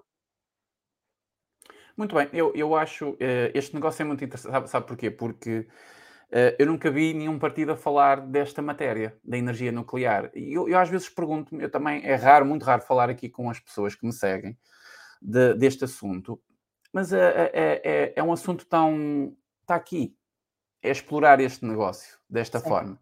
Porque se querem tanto proteger o planeta e todas essas coisas, não é? Das agendas green, a agenda, a, a agenda perdão, o, a energia nuclear não é propriamente a maior inimiga desta agenda. Mas ela é colocada lá no outro canto. E estamos a explorar, por exemplo, matérias como o lítio, que para ser explorado e depois para ser reciclado, não é reciclado, mas quando é descartado depois do seu uso de vida, estou a falar das baterias, não é? O uso das Sim. baterias, isto vai ser um impacto na, no planeta que ninguém está muito bem a ver como é que vai, vai ser. Sim. Então, isto parece-me que é mesmo também aqui um lobby a funcionar. Há aqui um Não, lobby. claro, claro, um, um lobby green, não é? Ou seja, O sim, mas green. muitas vezes o ativismo, o ativismo muitas vezes é desprovido, é desprovido de, de- de- de racionalidade, de objetividade. Isso nós temos que ter noção disso. Portanto, há grupos que se organizam para, para de facto, atuar contra uma série de, de- de- de medidas que podiam, de facto, fazer progredir enquanto sociedade, crescer, e de facto nos autonomizar e ganhar soberania. Os países precisam ser soberanos, os países precisam de fazer face às suas despesas. Olha o que está a acontecer agora na Ucrânia. Com a, com a guerra da Ucrânia, aliás, com a Rússia, quer dizer, nós percebemos quão dependentes estávamos todos de um só país, de um só país que ainda por cima, de facto, tem uma agenda diferente da nossa e que nos colocou todos em xeque só porque tem energia. Então, mas eh, qual é a dúvida hoje de que a, a energia e a defesa são as prioridades para os próximos tempos? Qual é a dúvida? Nós temos que ter energia, sobre, senão nós vamos nos sujeitar a situações como é que estão a acontecer hoje. Nós só Agora. não tivemos medidas mais, mais radicais, mais radicais para com a atuação russa, precisamente pelo facto de sermos dependentes. De quando digo digo, digo do ponto de vista comunitário. Estamos a falar, Portugal até não é dos países neste momento mais dependente, mas ainda assim, da Rússia, mas ainda assim, do ponto de vista comunitário, nós não agimos mais porque estávamos dependentes. Portanto, não vamos poder continuar assim, isto não, não, é, não é questão. Agora, quem é que vai avançar? Nós temos hoje é, de facto, os países, eh, talvez os países da, da Península Ibérica, de facto falo Portugal e Espanha, tenham hoje condições uh, sociais e uh, políticas uh, que os outros países da Europa Central, nomeadamente a, Europa, a Alemanha e a França, não têm hoje para realmente implementar um plano de A a Z em torno da energia nuclear. Nós temos essas Certíssimo. condições hoje. E por isso é que nós devemos aproveitar. Nós temos que aproveitar oportunidades. E Portugal é, é, isso que tem que acontecer com Portugal. Portugal tem que aproveitar oportunidades. Nós somos um país, uma vez mais, nós não produzimos petróleo, não temos diamantes, não temos, enfim, gás, não temos nada disso. Mas temos, temos inteligência, temos cabeça, temos jovens a estudar, temos coisas, temos que investir na tecnologia, temos que investir na tecnologia, é muito importante, inteligência artificial está a chegar, eu vai dominar o mundo nos próximos tempos, nós já devíamos estar a investir nisto neste momento. Os nossos jovens já deviam estar capacitados. Eu vejo que os nossos jovens olham com quase que, eu não diria inveja, mas com, um certo sentimento de estar a ficar para trás no que toca à, energia, à, à, inteligência artificial que está -se a desenvolver na América e na China, quando nós já podíamos estar perfeitamente a trabalhar nisso. E da mesma forma é a energia. A energia é, de facto, o petróleo dos próximos tempos. A energia nuclear, não tenho dúvida nenhuma. E, portanto, se nós conseguirmos, graças às condições políticas que nós temos, de, de facto, implementar esse projeto, seja ao nível nacional, por, por, alguma razão conseguirmos de facto o financiamento para isso, seja ao nível ibérico, regional, ou seja ao nível europeu, nós temos que avançar com isso. Eu espero, eu espero, prefiro que seja ao nível nacional, ao nível regional, porque de facto isto pode ser a chave para a tão desejada soberania e autonomia financeira que Portugal precisa. É, nós de facto temos uma coisa que grandes países não têm, que é o próprio território, ele é mesmo, parece que convida a um tipo, ao tipo de negócio, parece que convida. É, é, verdade. Mas, mas é verdade, é, mas, um mas a visão tabu em Portugal. Onde é que está, é, pois, mas vai deixar de ser. E isto é que vocês têm que esperar pela, da nova direita. Não vai haver tabus. Aquilo que for preciso falar, nós vamos chamar as pessoas a, a debater os temas que são importantes da nossa sociedade, sejam temas mais da ordem moral, sejam temas de ordem económica, social, nós vamos, as, as, pessoas vão ter que ser convidadas, vão ser convidadas a falar, a debater, a participar nesse processo e não tenham dúvida nenhuma, se nós formos eleitos, nós tivermos a capacidade, o poder para levar avante esses projetos, não há de ser, não há de haver nada, nem os macrons da vida, nem nada que nos vão impedir. Portugal é um país soberano, tem direito de fazer as suas escolhas e tem direito também à sua autonomia. Tá bem? Portanto, aquela, aquela, aquela, aquela, digamos, condescendência eh, que nós vivemos até agora, que não, tem, que não tem justificação nenhuma, porque ah, que somos pequeninos, qual somos pequeninos? Não estão pequeninos, não somos pequeninos. Até podemos ser pequeninos, mas não somos irrelevantes. E se éramos, deixamos de ser. Portanto, nós temos uma visão muito ambiciosa, mas atenção, objetiva e racional para este país e não vai, e não vai ser certamente uh, por, uh, por, por receio da luta que nós não vamos avançar com estas medidas. Ok, ok.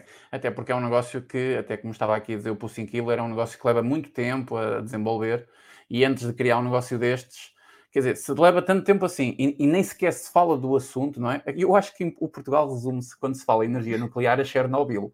E isto é uma coisa um bocado assim alucinante. Mas, mas pronto. Ah, mas pensa, Ainda... pensa uma coisa, mas isso estamos a falar da energia nuclear, nuclear leva tempo, mas felizmente a tecnologia também permite uh, que leve cada vez, cada vez menos tempo, está cada vez mais à frente e nós temos é que estar uh, a par do que está a passar em torno disso. Há muito investimento para tornar a energia nuclear bem mais acessível, mais, mais económica. Mas uh, pensa que nós estamos há 50 anos a tentar ver onde é que fomos o aeroporto de Lisboa. Hein? Veja só uma usina nuclear, onde é que vamos meter? Pronto, então veja que isto é o problema. O problema não é, não foi falta de dinheiro para fazer o aeroporto, não foi falta de, de, de, de projeto, não foi falta de nada, foi um problema político. Imagina o que é que a, a influência que a política tem para um país. Eh, pode ser nefasta. As más escolhas políticas têm essa consequência. Nós temos, não conseguimos decidir onde é que vai um raio do, desculpa a expressão, do aeroporto. Portanto, e, e, mas e, você acha que nós entramos agora para a política para vir ficar 10 anos a falar num tema e não desenvolver? Não, isso não. Portanto, nós, nós temos aqui um propósito, uh, temos uma visão, acreditamos nela e vamos defendê-la até ao fim. E pode crer que aquele lenga-lenga, essa lenga-lenga, essa, essa, enfim, esta forma de fazer política que, te, que, tem, que temos vivido nos últimos tempos tem mesmo que, que acabar. E atenção, que o que nos também, o que nos motiva, nos dá fé, é que, ao contrário do que para bem do país, nós não somos os únicos a considerar que já temos que virar a página.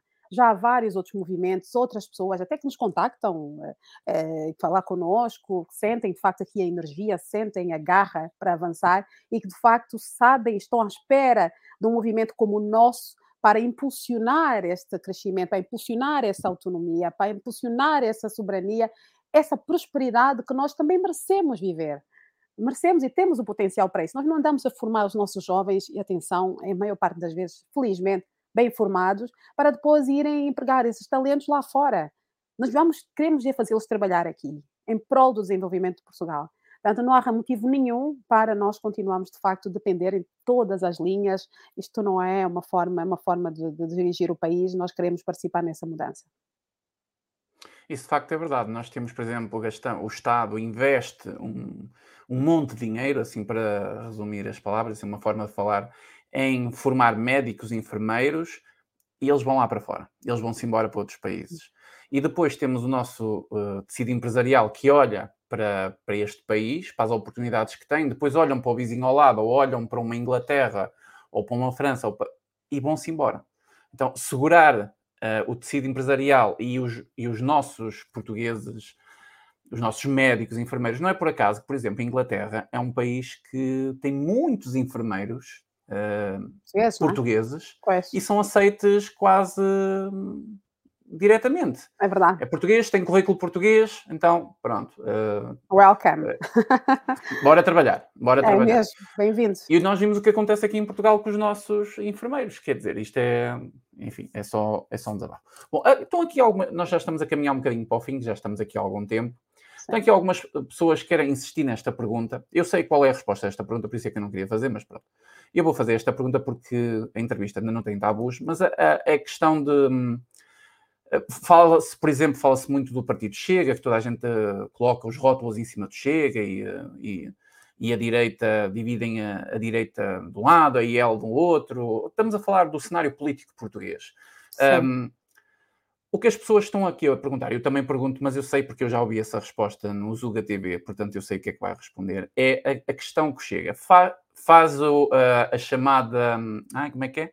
Uh, a ditadura, não é a ditadura sanitária, o, o, o, ai, como é que a expressão, o, um, o, o, cerco, o cerco sanitário ao Chega ou a qualquer outro partido da direita, por exemplo, se fossem eleições e tivesse um, um, uma expressão uh, interessante para, para construir uma, uma direita uh, para, para, tirar o socialismo, para governar este país, muitos partidos sabe perfeitamente que já se pronunciaram sobre acordos, como vão estar, se não vão estar.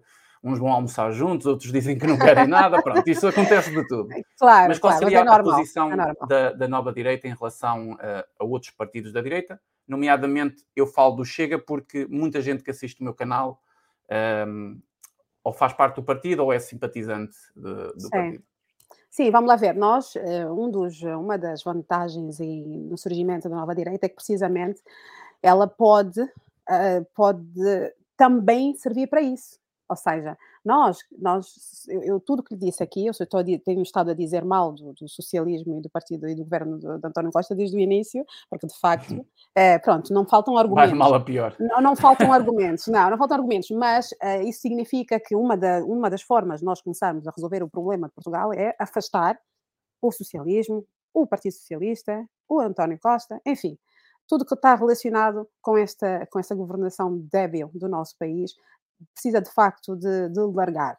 E nós, eh, naturalmente, se formos chamados pelos portugueses, porque não somos nós que decidimos, ao contrário do que está acontecendo na televisão, a fazer crer que são as pessoas ou o presidente, não sei o que, que decide quem vai com quem, não somos nós, são os portugueses que decidem, são os eleitores.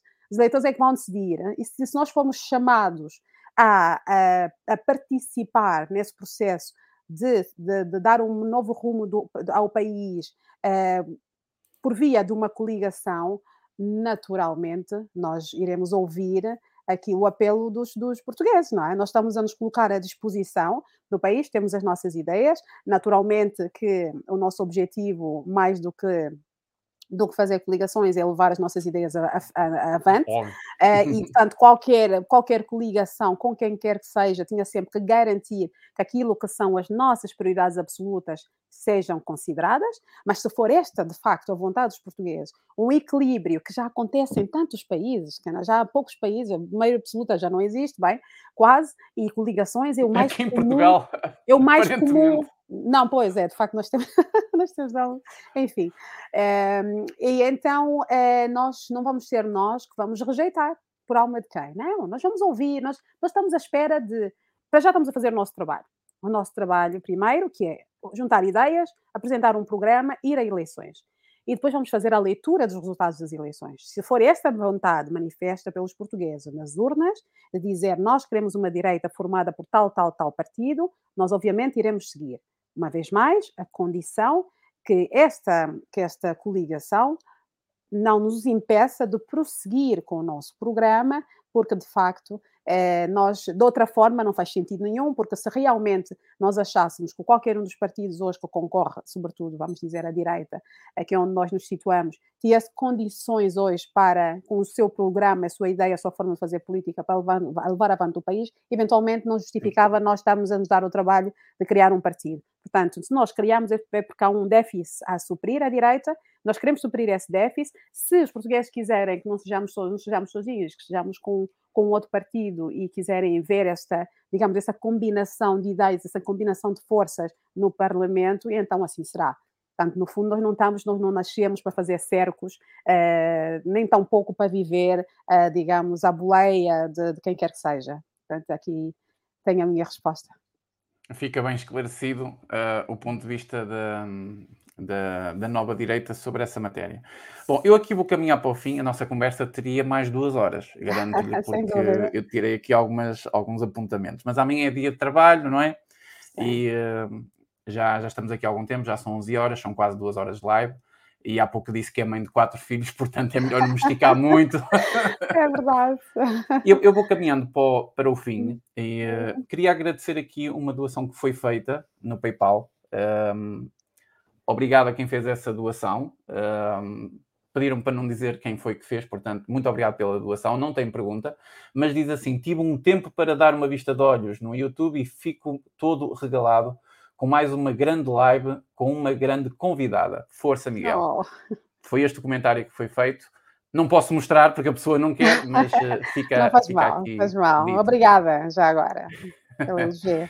E, e será sempre convidada, porque depois disto eu vou ter interesse em falar consigo eh, quando formar o partido ou quando vier eleições, eh, porque, porque é assim, eu, hum, eu sou de direita, eu, eu, eu defendo as minhas ideias e os meus ideais, mas eu não estou afiliado a partido nenhum. Eu sou independente. Ok. Eu não, não tenho partido nenhum. Portanto, Já estive para ir para o CDS, já estive para fazer militância no Chega, só que há uma questão que, que eu acho que tem que, ser, eh, tem que ser honesta. Eu, se me filiar a algum partido, eu acho que perco um bocado a autoridade de poder criticá-lo ou claro. defendê-lo. Então, mais vale ficar neutro aqui e o meu voto está lá na mesma, é independentemente de ser ou não militante. Bem, espero que, espero que o voto. Hein? Gostei da energia nuclear. Gostei da ah, energia nuclear. Está bem. Quando nós, nós vamos organizar o, um, as conferências em torno desse tema, que bem, é bem pertinente, porque de facto aquilo que você diz é preciso também uh, explicar às pessoas o que, é que, o que é que nós estamos a falar, o que é que estamos a propor, do que é que se trata, e então irei convidar, claro que sim. Nós vamos falar Ora, sobre e eu terei tá todo bem? gosto. Claro. Se for, se for possível, com todo gosto, uh, estarei. Bem. Aliás, tive o fim de semana em Lisboa, não foi a convite, mas por, também foi por política e, uh, e terei tá sempre esse, esse gosto. Mas faz muito, uh, bem, vou... muito bem. Muito obrigado.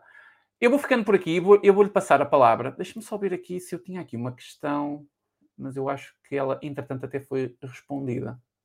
É, foi. Entretanto, foi respondida. Bom, para não esticar muito, o que é que eu vou fazer? Um, estão aqui a dizer que o Miguel está-se a fazer ao tacho. é coisa de português. a sério, vocês só inventam. um, mas eu pode. Passar... É mas pode. Mas é, pode, completamente. É aliás, aliás, se me permitir, né, já, já percebi que vai me passar a palavra, é exatamente isso. É, o partido da Nova Direita está aberto a todos isto, olha, nós temos recebido contactos de pessoas que vêm de todas as direções, naturalmente, mais pessoas que normalmente votam à direita, mas também, por incrível que pareça, pessoas que têm costume de votar à esquerda, mas que identificam em nós uh, a, a, garra necessária para dar a volta a isto, independentemente de, dos ideais, independentemente dos valores, independentemente de sermos conservadores, sentem que o país precisa de, de garra, precisa de sem medo, precisa de ir em frente, precisa de alguma agressividade, vamos dizer, um, na forma de fazer política e portanto, e nós temos aceito, são muito bem-vindos. Eu, sempre que posso, uh, recebo as pessoas na sede da Nova Direita, em Lisboa, uh, e estou com elas, é super enriquecedor. Portanto, quem quiser colaborar, que seja como simpatizante, como militante, como conselheiro, recebo muitos conselhos também, olha, alguns deles bastante úteis. Eh, nós estamos mais do que abertos também. A ideia mesmo é essa, é uma mobilização, é um movimento de pessoas e, tanto, não temos nenhuma, nenhum problema em aceitar uh, todos aqueles que virem a nós, digamos, uma, um horizonte para Portugal. Ótimo, ótimo. Uhum. Então, Uh, eu ia-lhe passar a palavra, se quiser dizer algo mais, além uh, do que disse. Um, eu é pergunto se tem algo a dizer mais. É, é, só... é, é agradecer, agradecer antes de si ao Miguel por convidar, é sempre uma honra, eu gosto, gosto imenso. Quando me convidam é sinal de que querem me ouvir e, e, e é continua a ser uma honra muito grande uh, atrair as pessoas e, e poder uh, fazer despertar essa curiosidade nas pessoas é bom. E, e por outro lado os seguidores também do, do, do, do programa aqui no YouTube porque eu não sei ainda, não vi, vou ver ah, os comentários e isso. mas, vai ver porque está interessante. Mas, está interessante. Vou, vou, vou, mas, um, ehm, mas o facto de terem dedicado agora duas horas aqui ao show, ao programa, a ouvir, a ouvir as ideias, olha, não hesitem, mandem mensagem, nós temos lá um formulário na, na página uh, do, do partido, em novadireita.pt, e então não hesitem em ir lá, mandem mensagem, digam o que pensam que vos vai na alma, se tiverem ideias, tiverem até, eu até, eh, eh, como nós nos deslocamos bastante dentro de Portugal, e se, por exemplo, disserem, olha, eu estou em Guimarães, saiu-me Guimarães, mas eu adoro Guimarães, pronto. Eh, estou em Guimarães e, e, quando vier tomamos um chá, tomamos um chá. Eu quero estar com as pessoas, adoro estar com as pessoas, aliás, estou em política por isso, porque gosto de trocar, gosto de fazer trocas de ideias, gosto de bater ideias, portanto, não hesitem, também, tá ao contrário do que tem acontecido até agora, aqui na Nova Direita nós estamos mesmo, é absolutamente aberto, abertos a estar com toda a gente. Obrigadíssima pela oportunidade. Obrigado eu, Sandra. O Pedro uh, faz aqui uma doação à última da hora, mesmo o Pedro Germano, faz uma doação de 5 euros e diz: Estive a ouvir até à última hora. E eu, pelo que eu percebi, não vi um comentário, um único comentário do Pedro. É daqueles que gosta de ouvir e depois vai refletir. Acho tá eu. Bom. E gostei de ouvir a senhora Liber. Resto de boa noite. Eu não sei se estou a dizer mal ou bem o seu, Obrigada. Seu pedido, mas se eu estiver a, dizer, a dizer liber, mal. Liber. Liber, como é liberdade. Então. Como liberdade. É como liberdade. Eu quero partilhar aqui um. Não fique chateada, mas nós temos aqui uma comunidade grande na, no YouTube já. A direita não. está a conquistar algum espaço. E temos o Senna, que tem um canal muito bom, e ele fez este meme, não é? Que a internet tanto Graham, gosta de memes. e ele já fez Ai, um meme porque oh, o assunto já está a bombar. Oh, meu Deus, que máximo! Eu depois posso ter isso, não? Como é que é? Pode, pode, eu envio para si. Tá eu envio bom, para si. Ai, adoro! Oh, o Senna faz. O, que, o, o que a tecnologia permite, sabe que eu sou uma grande fã de tecnologia, mesmo. É, isto é, é fantástico. É, é fantástico. É fantástico. A rapidez com que se reage hoje em dia, graças à tecnologia. Olha, obrigada, até gostei, assim um ar. Mas tem um ar de Matrix, ali tem um ar de Matrix, não é? Vou, vou mostrar aos meus filhos e acho que eles vão gostar. E depois envio-lhe o, o, o, mime que nós chamamos na internet, é não é? Exatamente. Mande o canal mime, do Senna é muito bom pode visitar depois. Ele, ele dedica-se muito, por exemplo, ao Partido Chega e às suas intervenções, mas eu acho que ele vai alargar os horizontes porque estão a aparecer mais, mais pessoas, novas ideias, e é isso uhum. que nós precisamos. Claro. E então ele, ele faz um grande trabalho e fez aqui, enquanto estávamos aqui a conversar, ele foi lá e fez este Bate. mimo, porque é um tá assunto tá muito interessante. Muito bom, ainda bem. Nós, tínhamos, nós desconfiávamos já disso, nós achamos que era um tema que, sobretudo junto da juventude, não é? que está obviamente mais inteirada do, do que está a passar pelo mundo, porque estão muito ligados, não é? diariamente ligados. Nós sempre achamos que seria uma, uma medida bem mais popular do que aquilo que, que aparenta. Uh, independentemente da popularidade, nós acreditamos no, é, na viabilidade, naturalmente, da medida, mas também não temos receio nenhum, porque acreditamos que, de facto, a juventude, e não só, tem capacidade de perceber a importância que é de nós nos tornarmos um país uh, absolutamente soberano. Graças a Muito obrigado, oh, Sandra, pela sua presença. Obrigada. Eh, vou-lhe pedir para não sair, que eu tenho uma pequenina despedida. Não saia, que nós tá depois bem. falamos um bocadinho ao fim, que eu quero tá despedir-me de si. Claro. Uh, e acabo com este comentário do Ricardo. Uma boa noite a todos. Ouviram por vocês. Agora pesquisem, pensem e ativem o vosso senso crítico, que é o que falta aqui em Portugal. Um grande abraço a todos. Pessoal, muito obrigado pela vossa presença. Muito obrigado mais uma vez ao Sandra por estar presente aqui no Obrigada. programa. Outras oportunidades surgirão, obviamente. E fiquem atentos que o Miguel vai tentar voltar aos vídeos, às lives e tem novidades. Tenho, tenho dois programas que eu queria estrear, se for possível, esta semana, mas depois eu falo com vocês. Fiquem atentos ao canal, porque eu estive quase uma semana parado e uh, já reparei que o YouTube não gosta que estejamos parados, começa-nos a cascar em cima. Não se esqueçam do vosso like, partilhem, deixem o vosso comentário posteriormente, quem assistir esta live vai estar disponível em podcast, no Spotify, na Apple Podcasts, na Google Podcasts, na vossa plataforma favorita. Eu vou lá colocar um, a conversa que tive com a Sandra para ficar disponível para vocês ouvirem no trabalho, quiçá, um, num exame qualquer da universidade. Como alguém já me disse, fui fazer exames e estive a ouvir as tuas lives. Agradeço muito a presença de todos, muito boa noite a todos e até à próxima. Boa noite e obrigado. Boa noite, Sandra. Muito obrigado pela sua presença uma vez mais. Obrigada.